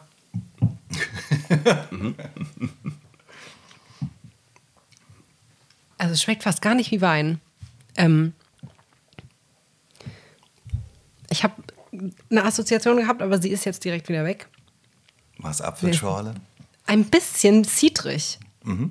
So, so einen Eindruck hatte ich. Man muss auch dazu sagen, unten in der Flasche sieht man auf jeden Fall, ist das, aber ist das ähm, der Zucker, der sich da absetzt, so wie beim normalen Wein auch? Oder? Da setzt sich ungefähr alles ab, ähm, weil es ja, ne, es ist ja unfiltriert. Ähm, oft geht es darum, äh, also was zum Beispiel Getränke unvegan macht, ist ähm, die Klärung der äh, Durch Getränke. die Fischblase. Fischblase oder Gelatine wird benutzt. Ähm, und das, wenn man äh, quasi äh, naturtrübe Getränke hat, weiß man, dass das nicht passiert ist. Das hätte mich Ähm, bei dir als Veganer auch gewundert, genau. wenn du was Genau. anderes mitgebracht hast. Ich finde es, also ich finde ihn sehr lecker. Er hat ziemlich viel Alkohol. Ja, Oder? mal, sowas Für einen 10 Wein 10% 10,5. Ja. Das, ist- das ist jetzt, was mich überrascht, weil man schmeckt das jetzt eigentlich gar nicht. Also es, es hat Aber so. ich mer- es, hat wird so schon dieses- hier warm, so auf Ja, der. ja, Ja, ist ja. ein bisschen so, gefährlich, So auf, so auf der Zunge merke ich es auch so langsam, aber. Nee, also du sagst schon ein bisschen zitrig. Ap Apfelsaft jetzt nicht, aber also es hat so ein Doch, ich bisschen. finde es ist wie Citra, es ist nicht wie Citra, aber es hat so- Ich habe irgendwie die ganze Zeit so, so Federweiß im, im Kopf, aber der ist Mm, Federweiß ist viel süßer, der süßer. ist viel süßer, aber ja. Ich hatte gehofft, dass du irgendwas ganz Cooles, Ausgefallenes mitbringst, weil ich weiß, du bist auch ein bisschen Genussmensch, gell? Du magst so. Ja, ja, unbedingt. Man sagt ja immer den vegan lebenden Menschen nach, dass sie überhaupt keine Freude mehr haben. Nur Reiswaffeln. nur Reiswaffeln. Äh, und das ist bei mir eigentlich das genau Gegenteil. Ich, äh, ich habe das auch immer als Bereicherung empfunden, nicht als Einschränkung und als Challenge, irgendwie dann andere Sachen kennenzulernen. Ne? Äh, und sehe das nicht als Verzicht, sondern als Möglichkeit. Und äh, so ähnlich äh, funktioniert das da auch. Äh, äh, Pauline Bamberger heißt äh, die junge Frau, die quasi in äh, ja, die drauf und dran ist, das Weingut der Eltern weiterzuführen. Das ist ein konventionelles Weingut. Es passiert ganz viel in der Natural Wine Szene, dass quasi der Nachwuchs dann andere Dinge macht, natürlich. Ne? Und die sind in der Nähe von Bad Kreuznach. Ähm, und haben da, äh, sind jetzt am äh, rumexperimentieren damit. Das sind äh, drei Rebsorten drin. Ich meine mich dran zu erinnern, Bacchus und Muscatella. Also man arbeitet auch mit alten Rebsorten, nicht so äh, bekannten.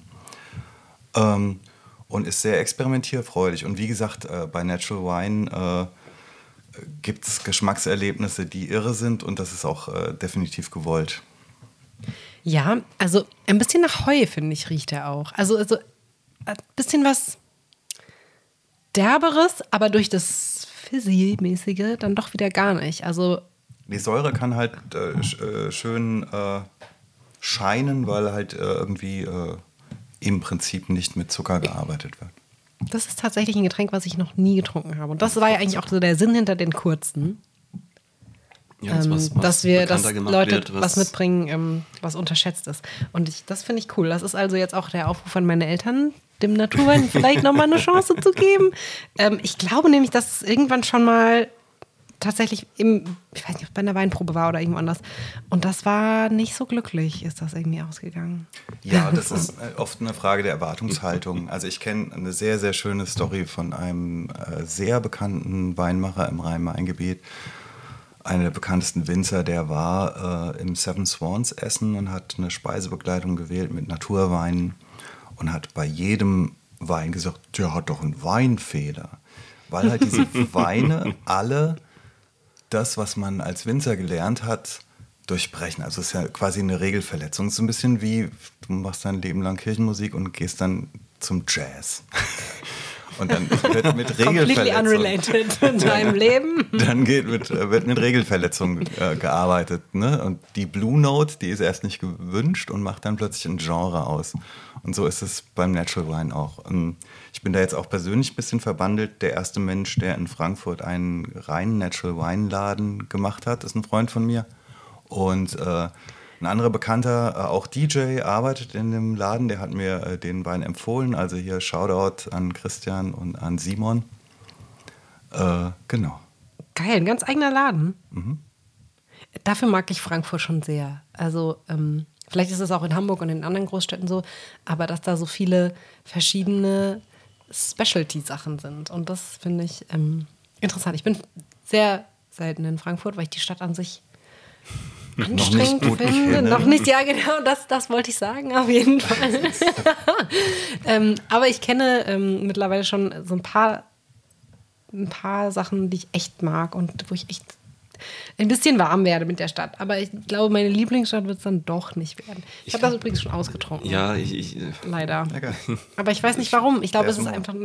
er, er ist kühl und. Äh, Er ist kühl und er warm. bitzelt. Ich wollte noch ein paar Sachen, also zu Frankfurt. Ich lerne diese Stadt jetzt aktuell auch so ein bisschen eher kennen, weil ich davor Frankfurt wirklich nur von der U-Bahn her kannte. Weil das war so klar, ich fahre nach Frankfurt, steige in die U-Bahn um und dann weiß ich, wo, wie komme ich wohin. Und dann steigt man aus und dann steht man meistens schon irgendwie vor der Tür.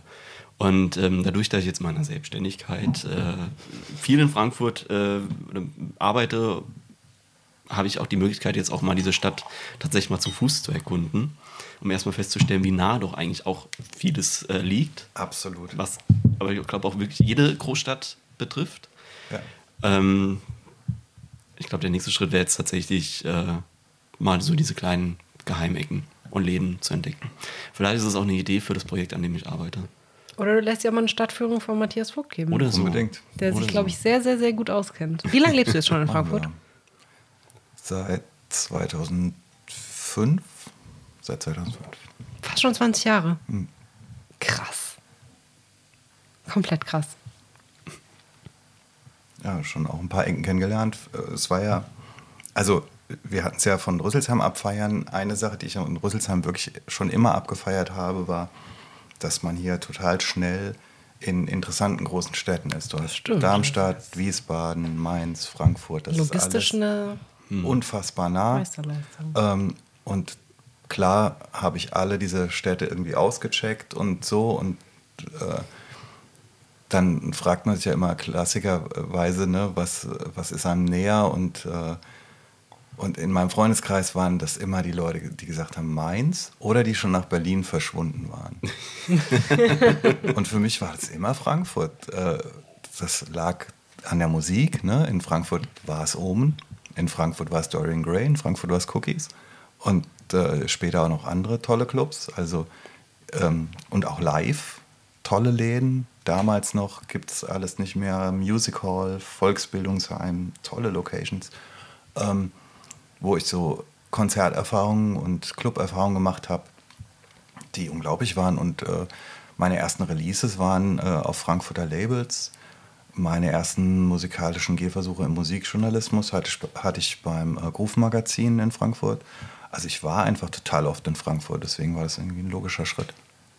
Ja, ich glaube, da hat sich bestimmt auch so eine emotionale Bindung entwickelt, wenn du sagst, dein erster Gig und oder dein, dein erster Ja. ähm, solche Sachen. Ah, es war Das natürlich auch immer schon shady, ne? Äh, Also ich erinnere mich, die, äh, die ersten Interviews, die ich für Groove gemacht habe, ähm, waren einfach im Bahnhofsviertel, was damals genauso rough war, wie es heute rough ist und wo ich über äh, Crack rauchende Typen drüber gestiegen bin, um meinen Interviewpartner zu finden und so. Ähm, das ist als junger Mensch dann schon auch erstmal, das musst du auch erstmal wollen. Ich wusste gar nicht, dass, dass wir quasi KollegInnen sind. dass ich mal geschrieben habe. Ich habe auch für ein Rüsselsheimer Lokalmagazin namens Rüsselsheimer Echo geschrieben.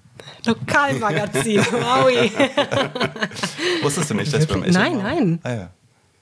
Hä, wer, wer, was für Geheimnisse haben Sie noch hervorgehoben? Muss ich da jetzt mal sagen? Wow. Wow. zu, zu, zu, zu meiner Verteidigung.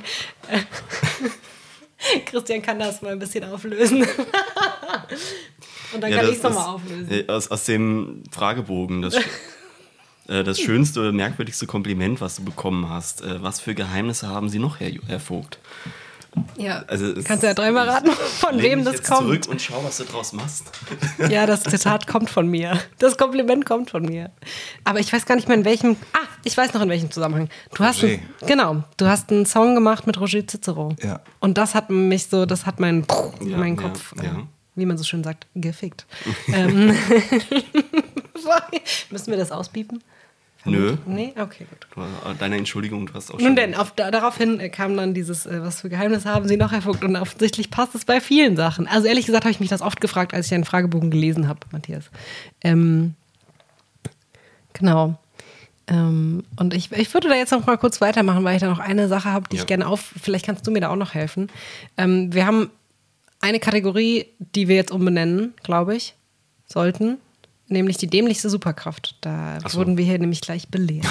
Jetzt kommen wir endlich zum Klugscheißen. Die geneigten Hörer fragen sich schon die ganze Zeit, was hat er mit dem Klugscheißen? Genau, ähm, zur dämlichsten Superkraft hast du nämlich erstmal dich drüber ausgelassen, dass wir hier sehr unfeministisch äh, framen quasi, weil Herren äh, sind positiv, also man kennt ja, äh, dämlich kommt von Dame und herrlich kommt von Herr. Ähm, aber das stimmt gar nicht, habe ich jetzt rausbekommen.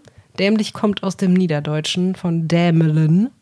Und das bedeutet nicht ganz bei Sinnen sein. Aus dem 16. Jahrhundert. Aber nichtsdestotrotz, ich glaube, dass das im Volksmund tatsächlich Oh, ich sehr bin so erleichtert. Du, du hast jetzt klug geschissen. Es ist alles gut. Es, der Tag kann nicht mehr besser werden, ja. Ich bin raus hier. Cheers, Leute. Abgesehen davon wäre die, ich, vielleicht können wir es ändern zur sinnloser Superkraft. Äh, Und deine Un- wäre. unnütz. Unnütz, Unnütz. Unnütz, ist ein schöneres Wort, das stimmt. Äh, Deine wäre, du würdest gern weiter so eins, Klug, eins Klugscheißer sein, dabei aber voll sympathisch und null oberlehrerhaft rüberkommen. Ich finde, das hat bisher ganz gut geklappt auch.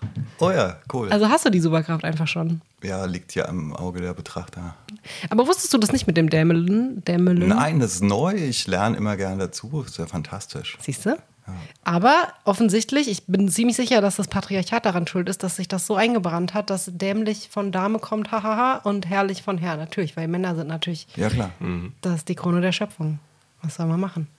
wir ähm, denken oft nicht drüber nach, wie Sachen geframed sind. Es ist ja zum Beispiel auch so, dass äh, links negativ geframed ist und rechts negativ, äh, positiv geframed ist, weil äh, Andersrum. Oder Recht, auch- Recht ist positiv Ja. geframed im Sinne von, das ist dein gutes Oh, Recht, Ja, das ist gerecht. das ist gerecht, Recht genau. tun, und, Recht sprechen. Und l- links ist link, linkisch. True. Ne? Also dann bist du schon oft so, ohne drüber nachzudenken, hast du schon so Färbungen drin, die äh, Sprache wirklich äh, beeinflussen, ohne dass du da irgendwie Aktien drin hast. Ich glaube, das ist ein Thema, was aktueller nicht sein könnte. Und das wird auch noch uns so lange begleiten. Ja, klar. Und ähm, ja, da auch immer wieder drüber zu sprechen und vielleicht auch eben in so einem Kontext finde ich total wichtig. Wie ist denn Ähm. das bei euch? Wie, was kriegt ihr für Rückmeldungen, dass ihr ähm, so konsequent gendert? Meine Eltern haben noch nichts gesagt. Aber ich weiß, dass das manchmal Thema ist in unserer Familie. Ähm, äh, Ich hab, also ich muss echt sagen, dass es mir schon ziemlich in Fleisch und Blut übergegangen ist. Ähm, ich habe das in der in meiner ähm, großen Forschungsarbeit auch äh, konsequent mit Doppelpunkt gemacht, obwohl es sicherlich auch andere Wege gibt. Ich habe mich dafür den Doppelpunkt entschieden. Ich habe mich dafür entschieden, das überhaupt zu machen. Und ich merke auch, dass ich es im Sprechen ziemlich ziemlich konsequent mache. Also klar, manchmal der Einfachheit halber oder je nachdem, mit wem ich gerade zusammen bin, wenn es Leute sind, die wissen von mir, wie ich bin, dann schlucke ich es manchmal auch runter. Was ich nicht für mich bisher gelernt habe oder noch nicht verinnerlicht habe, vielleicht auch nie verinnerlichen werde, ist das generische Femininum, ähm, obwohl ich es eigentlich cool finde. Ähm, ich persönlich finde den Glottesschlag cool, auch weil ich hm. das Wort Glottesschlag fantastisch finde. Aber sonst ähm, habe noch nicht so viel Fleck bekommen, deswegen. Also jetzt im, Erstaunlich im, im Kontext vom Podcast eigentlich noch gar nicht. Also wir haben noch keine boshaften Kommentare nee, bekommen. Nee. Ihr, weiß ich nicht. Also eure Bubble ist zu süß. Ja, die sind ja alle zu nett zu euch, außer äh, Icke. Und da würde ich gleich für gedisst. Oh. Nice. Ja, wir hatten ja, wir hatten heute vorhin nochmal geschaut, also wir sind bei so um die 350 Leute, die uns regelmäßig hören. Ohne Werbung, wohlgemerkt. Mhm. Und ähm, ja, aus der kommt vielleicht auch darauf an, wer das sind. Also natürlich ist es erstmal großer Freundeskreis, Bekanntenkreis, die uns ähm, hören, die uns vielleicht auch weitergeben an Familie, Freunde und so weiter. Und anscheinend sind das alles Menschen, die sich daran nicht stören. Und Richtig. es ist jetzt nicht ausgeschlossen, dass es vielleicht irgendwann mal kommen wird. Mhm. Aber ich glaube, dafür sind wir jetzt auch hier thematisch zu sehr also wir sehen jetzt nicht, dass wir in irgendeine Ecke abdriften. Die, nee, das nicht. Nee. Aber ich glaube, man weiß schon, wo es lang geht, so ein bisschen. Ja, also ich glaube, dass wir schon eher, ja, sehr progressiv sind. Würde ich jetzt sagen. Oh man, ich mag den Alkohol schon wieder. Das ist nicht, nicht gut. Darf, darf nicht ich einfach gut. dann. Ähm Übrigens ein alkoholisches Getränk mit Alkohol drin. Übrigens auch noch was äh, am Natural Wine, wenn ihr jetzt nochmal probiert. Das äh, ist eine Geschichte, die. Äh, die auch sich weiterentwickelt, wenn die Flasche offen ist, weil dann irgendwie Sauerstoff drankommt. Aha. Und auch im Laufe des Trinkens verändert sich der Geschmack von dem Getränk nochmal. Also es ist wirklich eine sehr lebendige Angelegenheit. Ich hatte jetzt nämlich beim, beim Trinken noch viel mehr das Gefühl, ähm, dass es langsam wie Wein schmeckt, den ich so mm. kenne oder so mehr mm. kenne. Genau. Aber also ich finde ihn sehr lecker. Ich bin sehr begeistert. Es, es sind 32 Grad draußen.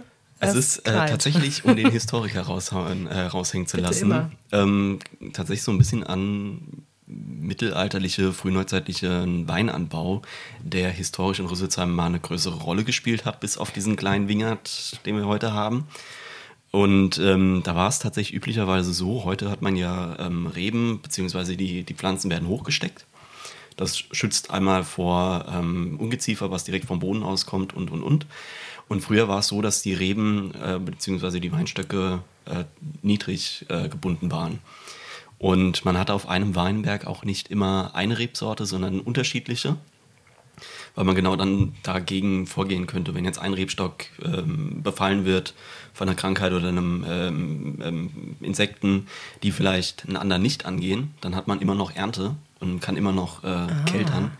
Deswegen ist es äh, sehr schön, dass man mal einen Wein hat, der komplett auf verschiedene Prozesse äh, verzichtet oder Verarbeitungsschritte und aus äh, mehreren Rebsorten besteht. Nee, finde ich auch. Also das, ähm, das ist spannend. Ich überlege gerade die ganze Zeit, wen man hier nochmal so weintechnisch einladen könnte. Also Robert Krupka natürlich von der Hanglage. Mhm. Ähm, und sonst von den Jungwinzerfreunden, Freundinnen. Ha. Das müssen Leute wir sein, könnten mal den Albrecht Schmidt einladen. Ich glaube, da hätten wir auch noch andere Themen zu bequatschen. Müsste ich nur mal schauen, ob der offen wäre dem Format gegenüber. Dann ich glaube, das wäre eine spannende bisschen, dann sitzen wir, glaube ich, auch ein bisschen länger Folge. Hier, Vielleicht wäre mal was für ein Live-Podcast. Oh, das wäre vielleicht gut. auch niedrigschwelliger so vom Format. Ja, ja. Ja. Kriegen wir hin. Ähm, ich, hab, ich würde eine Sache machen. Mhm. Dann hast du noch eine Sache ein, ein, ein Gruß, den wir Oh, ich habe einen Episodengruß, ja. Und äh, dann würde ich sagen, wir gehen zur Musik, weil mit dem Blick auf die Uhr. Richtig, ja. Dann, wir halten uns ja jetzt an, die, an, die, an, an das Le äh, Leserinnen-Feedback, genau, an das HörerInnen-Feedback ähm, und versuchen, die, die anderthalb Stunden nicht zu überschreiten. genau. Selbst meine Mutter hat sich nicht mehr so oft beschwert, dass es so lang ist. Ich glaube, die freut sich jetzt eher. Gell, Mama? Ich habe es einmal noch bei der Post erzählt bekommen.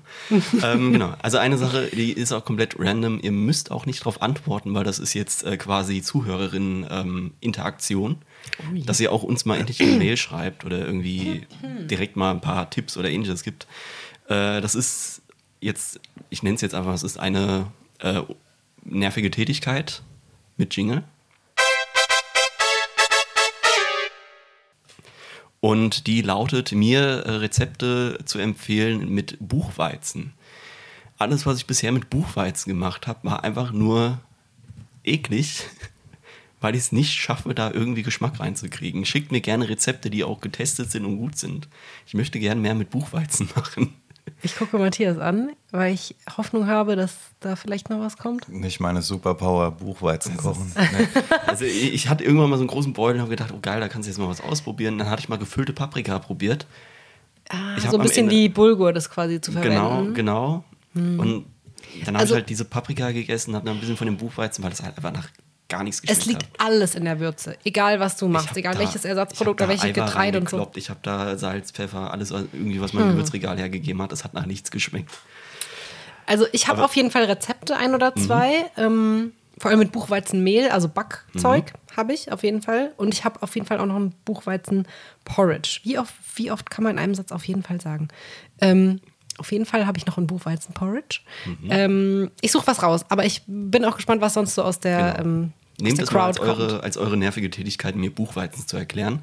Äh, und jetzt äh, hat Stella einen Gruß. Ich habe noch einen Episodengruß. Eigentlich wollte ich den ganz ans Ende packen, aber wir können es auch jetzt direkt machen.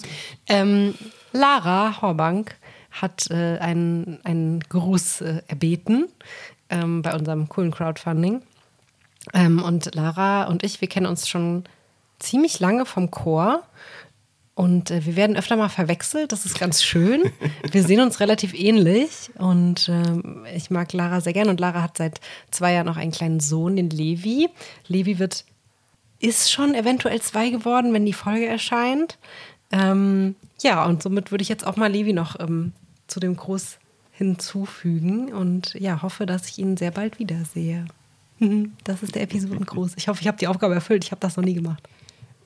Stimmt, die letzten beiden waren von mir. Ja. Ja, es geht darum, also wir hatten bei unserem Crowdfunding über ähm, Startnext äh, hatten wir die Option einen Episodengruß. Das heißt, dass man nochmal bestimmte Leute, die bei uns äh, gespendet haben, äh, nochmal besonders plackt, indem man dem mal ein nettes Hallo sagt und ähm, das auf ewig hier in diesem Podcast äh, verewigen. Ich könnte noch ganz viel über Lara erzählen, weil Lara eine großartige Person ist, äh, eine großartige Pharmazeutin, eine fantastische Frau und Mutter, eine Person, zu der ich sehr aufblicke und ähm, die ich sehr mag. So, genug des Erfüllt. Gefühlsduseligkeits äh, äh, genau. Dann wird's Wird musikalisch Zeit für den für den besten Song der Welt.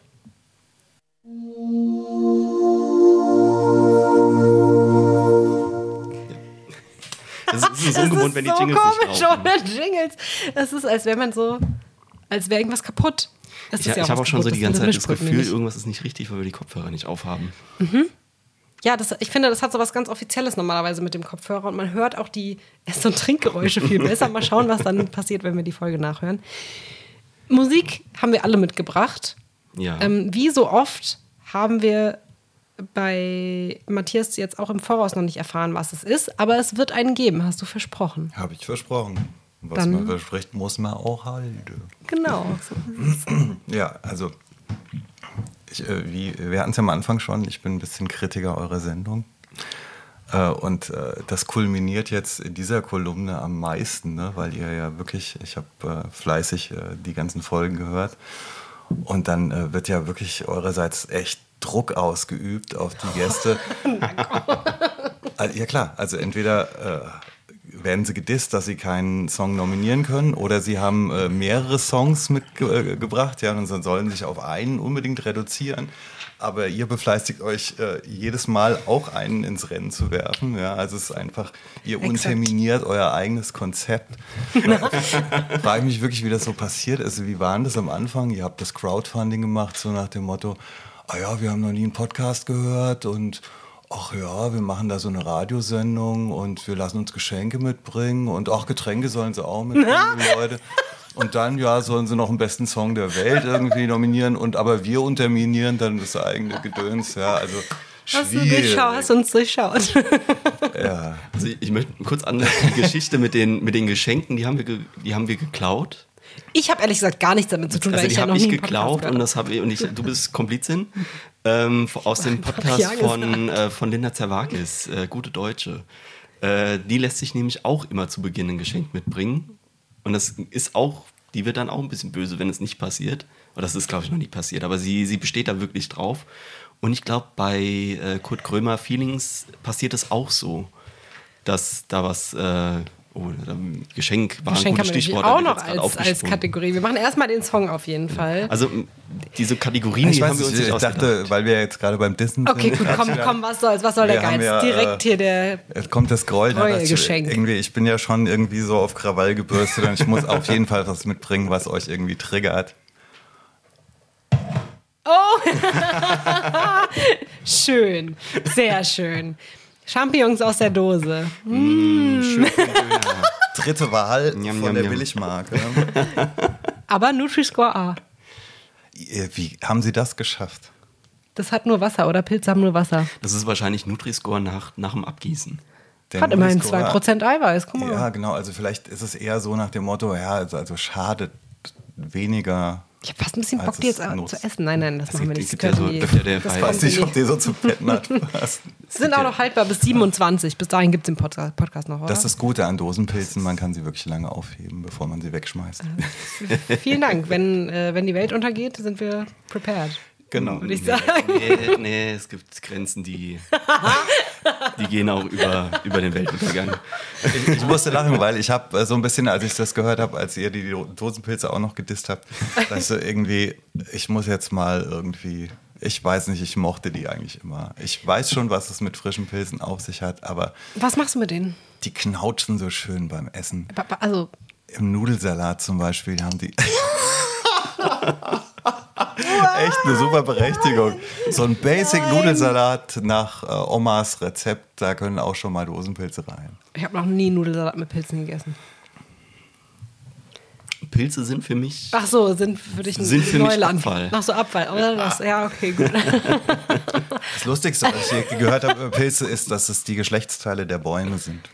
Das hat mir sehr gut gefallen als Idee. Das ist ja grandios. Ha, ich gehe jetzt auf jeden Fall anders durch den Wald demnächst. Ja, und durch Rüsselsheim. ähm, ich wollte da, keinen Bogen da, da muss ich jetzt aber einwerfen, weil das mir eine Bekannte auch schon mehrmals erzählt hat. Ähm, die wohnt in Nauheim und kommt dann auch mal mit dem Fahrrad äh, hierher gefahren. Dann fährt die auch in Nauheim in den Wald und dann an der Bahnlinie entlang und kommt dann über den Wüstenforst äh, nach Rüsselsheim rein. Und ähm, Höhe Schönauer Hof, an diesem Radweg an, an der Bahnlinie, ähm, ist so ein, so ein alter Baumstamm. Und der ist auch mit der Kettensäge bearbeitet, ge geschnitzt und alles mögliche. Und da ist ein Pilz.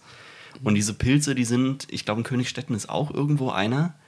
Und die sind wohl in der Region auch so verteilt. Und sie hat, es hat mich dann immer mal gefragt, ob ich weiß, was es damit auf sich hat.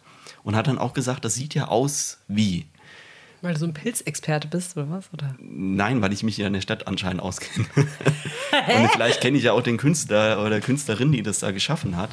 Aber da sind Pilze, die auf, aus der Ferne oder auf den ersten Blick nach Geschlechtsteilen von Bäumen aussehen. Deswegen ist es ein sehr schöner Übergang oder zu, ja. Ja, Das Pilze zum sind auch Mal. fallisch, ja. Da gibt es So. ein paar so mit diesen Kappen und so. Genau. Fahrt, fahrt mal einfach mal mit dem Rad äh, Wüsterforst und dann an der, Machst mal Fotos nächstes Mal bitte. also da muss ich da hinfahren. Ja, mach mal was für deine Gesundheit. Hast du am Toto gelernt?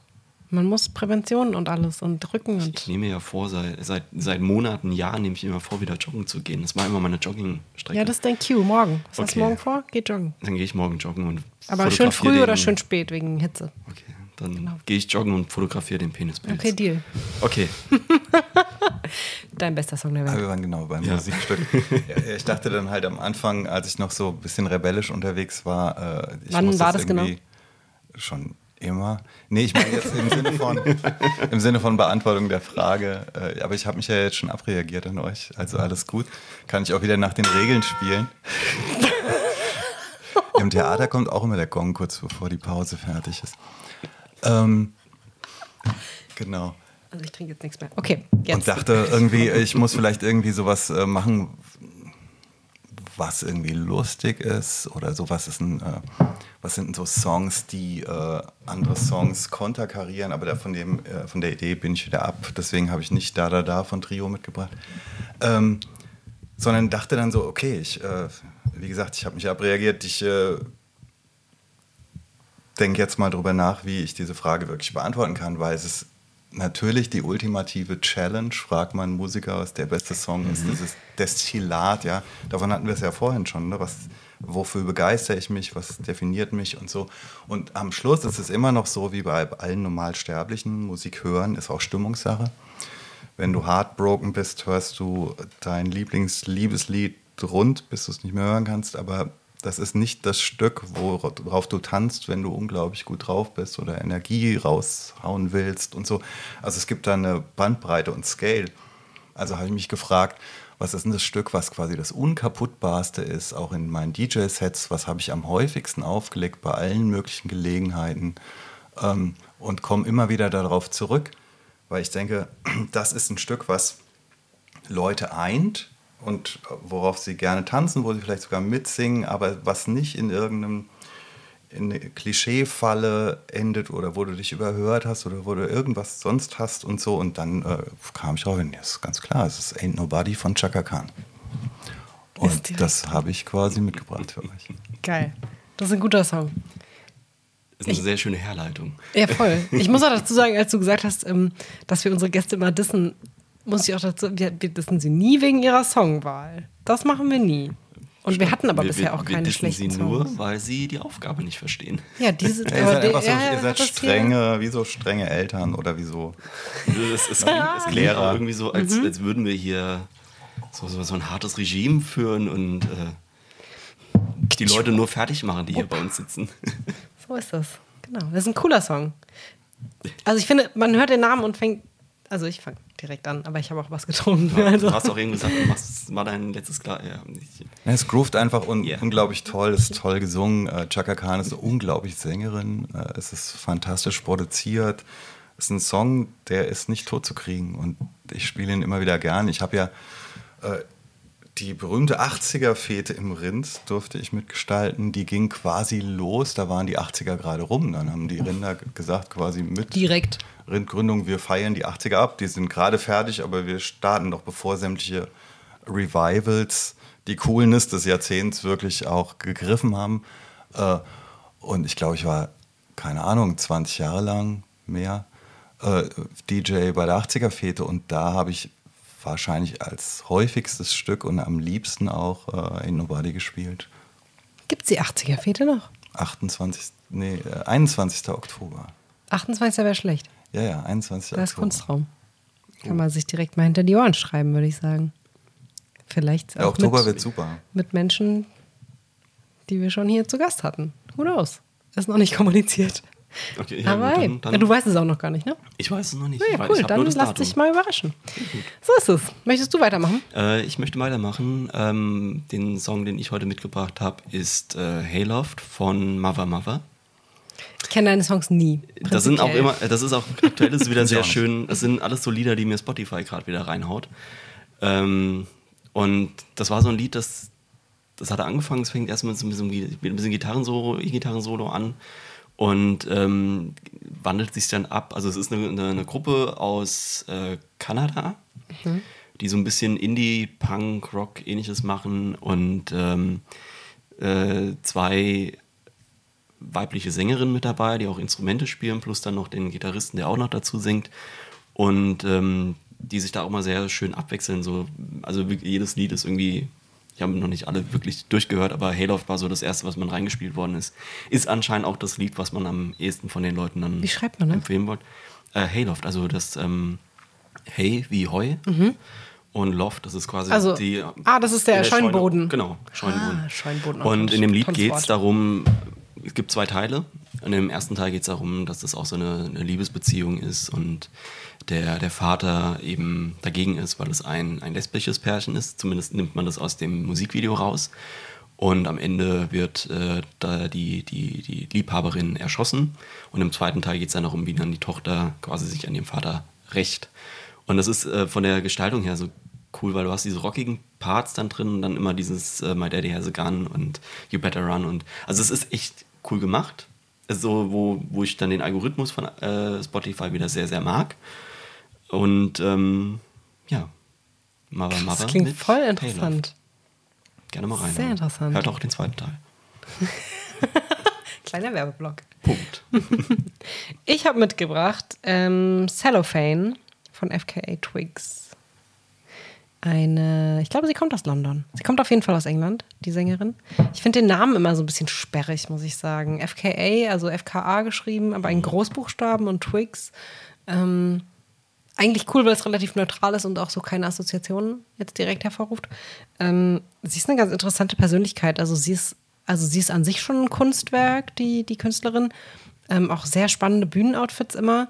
Und ähm, hat auch eine Weile, glaube ich, in einem Stripclub getanzt und gearbeitet. Und in dem Video zu Cellophane tanzt sie wahnsinnig toll äh, an der Pole. Und ähm, also absolut irre. Und es war ähm, das war so ein Moment, wo ich, da war ich so starstruck irgendwie. Ähm, den Song hat mir mein geschätzter Kunstraumkollege Mathis Schneider empfohlen. Und ähm, der Text von dem, von dem Song ist auch super anrührend und ähm, ja, es geht so ein bisschen darum, ja, hat's, warum hat es nicht gereicht für uns? Und äh, ich mag den Song gern. Sie hat eine sehr spezielle Stimme, finde ich. Also man muss sich da ein bisschen dran gewöhnen. Aber das ist ja auch die Beauty unserer Playlist, dass, äh, dass es sehr durchwachsen wird. So. Mhm. Würde mich auch total interessieren, also so ähm, an die HörerInnen schafft, äh, wer sich diese Playlist ab und zu mal reinzieht. Also sie hat schon einige Bewertungen. Oh. Einige, die auch, glaube ich, man kann, doch, man kann ihr auch folgen. Also das, das sind nicht viele, aber es sind schon mal einige. Also da ist wird tatsächlich reingehört. Ich glaube, es lohnt sich, weil ja. es ist schon und das äh, peculiar, ja, ist, sag ich mal. Es kulminiert so diese, diese Vielfalt, die wir hier in diesem Podcast haben. Und da auch nochmal, um uns zu verteidigen, dass wir ja auch jedes Mal einen Song draufsetzen. Ähm, jetzt mit dir wären es, glaube ich, 15 Lieder, die wir hätten. Also das ist jetzt Folge 12. Insgesamt? Also wär, wenn, wenn wir unsere Lieder nicht noch dazu spielen würden. Ach so, ja, ja. Weil wir mhm. haben, das ist jetzt Folge 12 wir hatten einmal, zweimal, dreimal eine Doppelfolge, also müssten es. Ja, Yannick und Uwe haben gar keinen Song mitgebracht. Doch, doch, doch, doch. Echt? Das war äh, Monty Python und. Oh, da war ich schon äh, nicht mehr richtig ansprechbar, offensichtlich. Ah, echt? Was hat denn der Yannick mitgebracht? Ähm, Witzig, an Monty Python erinnere ich mich auch, an Yannicks nicht. Äh, Tauben, Taubenvergiftung. Ah, Georg Kreisler. Oh, das war. Ja, richtig. Tatsache. Genau. Wo war ich an dem Abend? Offensichtlich nicht mehr äh, geistig das anwesend. War, das war die Aufregung, es war nicht das Getränk. Mm, ja, ja. Mm. Weil das Getränk wurde ja neutralisiert. Tatsache, durch den Limettensaft, auf jeden Fall. ja, wir, äh, wir, wir bewegen uns Richtung, Richtung Ende. Und das, äh, der letzte ähm, ja, Inhalt gebührt, finde ich, dem Gast. Ähm, ich würde gerne noch, Matthias, erklär uns doch mal deinen Lifehack.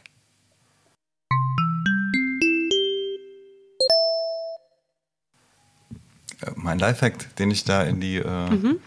Geschichte reingeschrieben habe, dass man an der Druckampel den Druckknopf äh, betätigen muss. Das ist äh, aus der Geschichte herausgeboren, dass ich in Frankfurt schon ganz oft so Kumulierungen von Menschen auflösen konnte, die an der Ampel gewartet haben, also zu Hauf und kein einziger Mensch hat diesen Knopf mhm. betätigt und alle warten völlig geduldig darauf, dass dieses Ding auf grün umspringt, was es zeitlebens nicht tun würde, wenn man diesen Druck, Druckknopf nicht mal betätigen würde. Und äh, da kann man so zum stillen Helden werden, weil es mhm. ist dann oft, es bleibt so unbemerkt. Dann drückst du, ne? Und dann geht es irgendwann auf grün und denkst du so, wow. Ja, I did I'm, that. Ja, und äh, wenn man es dann schneller haben will, also gleich so von Anfang an. Oder natürlich kann man gleich das auch, äh, man kann es dann äh, provozieren, indem man so tut, als ob man gedrückt hätte. Und so eine. vielleicht waren das ja alles, ich habe es gar nicht gerafft, vielleicht waren das so eine Art ne, provozierte Wartemänner. und ich habe quasi deren Party zerstört, indem ich da gedrückt habe. Es kommt mir jetzt als Idee, aber ja. Ich kann das gut nachvollziehen. Es gibt an, in Rüsselsheim eine Kreuzung, in der das immer so ist, nämlich ähm, Marktstraße, Ähm, äh, Weis- Weisenauer Wei- Weisenauer Straße. Straße und dann noch ein da bisschen sind die Meter. Ampeln immer sehr weit auseinander. Ja. Auf, da gibt es nämlich zwei Drücker, auf jeder Seite zwei. Und äh, meistens steht man in der Mitte, weil man kommt ja aus der Fußgängerzone und steht nicht an den Seiten an den Drückern und dann wartet man da. Und dann stehen aber manchmal Leute in der Nähe von den Drückern. Und dann denke ich so, die haben bestimmt gedrückt. Wenn ich da jetzt hingehe und nochmal drücke, dann ist das voll anmaßend. Und dann, äh, dann denken die, ich denke, die, haben, die sind zu dumm zum Drücken. Und dann drücke ich nicht. Aber das ist der große Vorteil an der Ampel. Also das wäre auch die erste Ampel, die mir bei dem Heck äh, eingefallen wäre. Bei der ist aber wirklich der Vorteil, dass die Ampel, die ja sagt, äh, Signal drücken. anfordern. Ja, Signal anfordern, Das ist, immer, das ist dann dieser stille Sieg, den man da hat, weil wenn das, man kommt an, sieht, okay, Signal anfordern, da stehen schon fünf Leute, dann geht man eben an die Ampel, drückt und die sehen ja, weil die gucken ja auf die Ampel, die sehen, dass dieses Signal anfordern weggehen und dann gucken sie zu dir und dann fühlen die sich schon hoffentlich ein bisschen doof. es Aber gibt aber auch Leute, die das wirklich dann auch äh, ausdrücken. Ne? Das habe ich auch schon Mhm. erlebt. Die Leute stehen da und dann kommt dieser Mensch, der dann so, ihr müsst ja auch drücken. Gibt's auch. ja, das stimmt. Aber ich finde, also ich finde es bei, bei die, gerade bei dieser Ampel extrem kurios, dass da Signal anfordern steht, weil es Ja. gibt auch Ampeln, da steht gar nichts und dann drückt man da drauf und dann steht da Signal kommt. Mhm. Und also Ja, das ist auch manchmal, also es ist gerade in Rüsselsheim sehr häufig, dass ähm, viele Ampeln, wo ähm, nur das akustische Signal mit angefordert wird, die aber den normalen Drücker haben, mit diesem Signal kommt. Das ist das von mal- unten ist aber nicht der normale Drücker. Nee, das unten ist ja das Ding, das vibriert, wenn, wenn Ja. die Ampel grün wird. Aber auch mit dem, mit dem Touch sonstigen. Und ähm, es gibt viele, da ist einfach der falsche Drücker dran gebaut, weil da drückst du dann drauf, weil du denkst, okay, muss das Signal anfordern, aber dann piept es am Ende nur und ich wäre ganz normal von äh, auf grün gesprungen. Ähm, Adam-Opel-Straße ist es, glaube ich. Ja. Also voll viele laufen auch einfach. Ja, hier gerade in der Innenstadt. Egal was passiert, weil sie zu faul sind zum Drücken, weil sie in der Mitte stehen. Ja. Vielleicht sollten wir mal den Mobilitätsmanager der Stadt Rüsselsheim einladen. Ja. Ja. Ist er auch für Ampeln? Macht er auch Ampel? Der macht nicht die Ampeln, aber der verantwortet ja alles. Also ich glaube, sein Mitarbeiter macht Okay. Ampeln. Also er kann Ampel weiterreichen. Dann kümmern wir uns das nächste, äh, nächste Mal um Ampel. es ist auf jeden Fall, glaube ich, der, der praxisnäheste, naheste Lifehack, den wir je hatten. Danke, Matthias. Sehr gerne. Ja, Oh. Sehr schön. Ach Gott. Also ich, ähm, ich höre jetzt auch auf mit dem Wein. Ist wirklich jetzt, also jetzt reicht's wirklich. Ja, ich mache jetzt Ist noch gleich hier mal Nee, nee, nee. Fenster auf und dann. Ja, das ist, glaube ich, gut. Genau. Ja. Soll ich noch mal einen Rausschmeißer bringen? Ja, immer. Ich könnte zum Schluss noch mal ein schönes Fass aufmachen.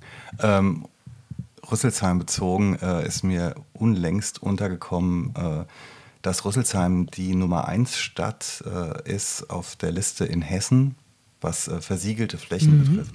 Also es ist die zu betonierteste Stadt. Ah, ist es dein Gastkommentar? Ja, das ist jetzt Gastkommentar. Hast du nicht dafür aufgerufen gerade? Hast du schon wieder? Also ich habe es gehört. Ja, der, der, Gast, Anyway. der Gastkommentar war ja nie der Rauschmeißer. Aber ja. Ja. Ja, ja. äh, soll mein Gastkommentar sein.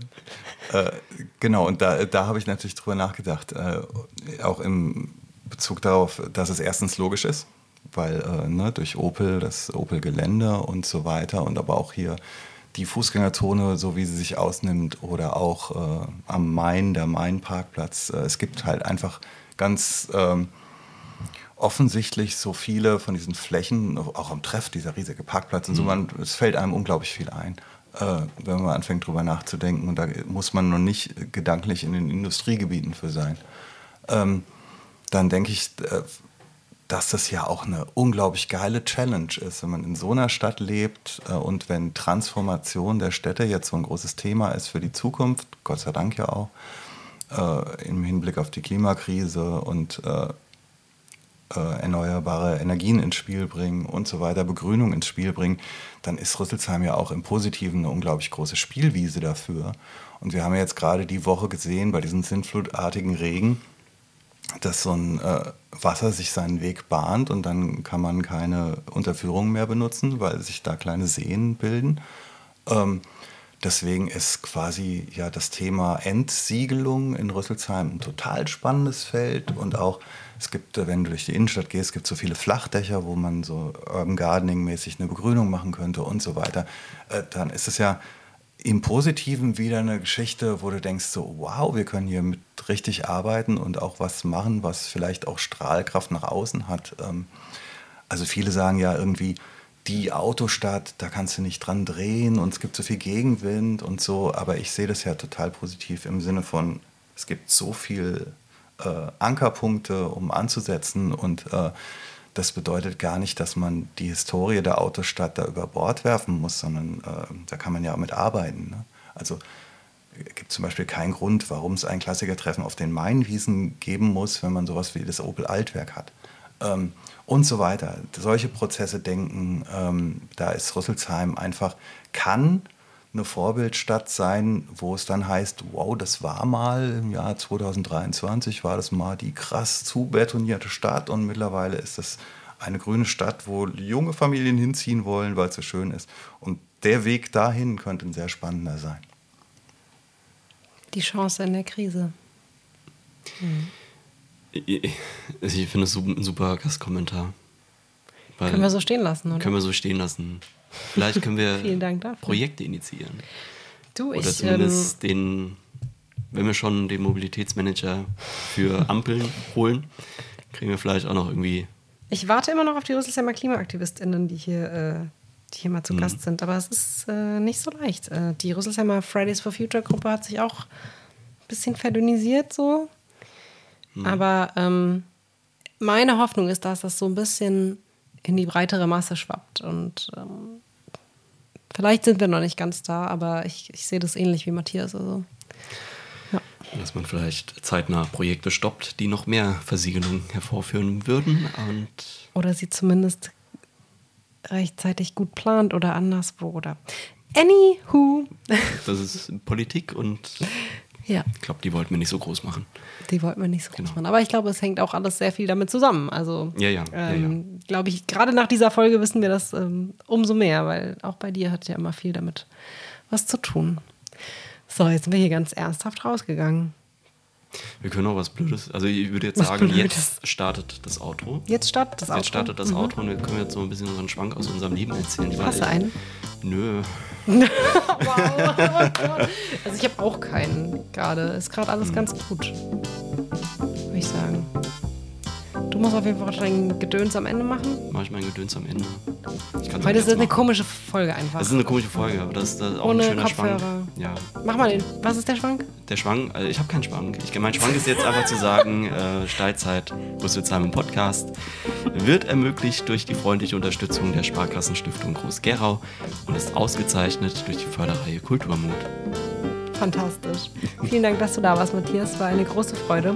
Sehr gern. Macht's gut. Wir hören uns.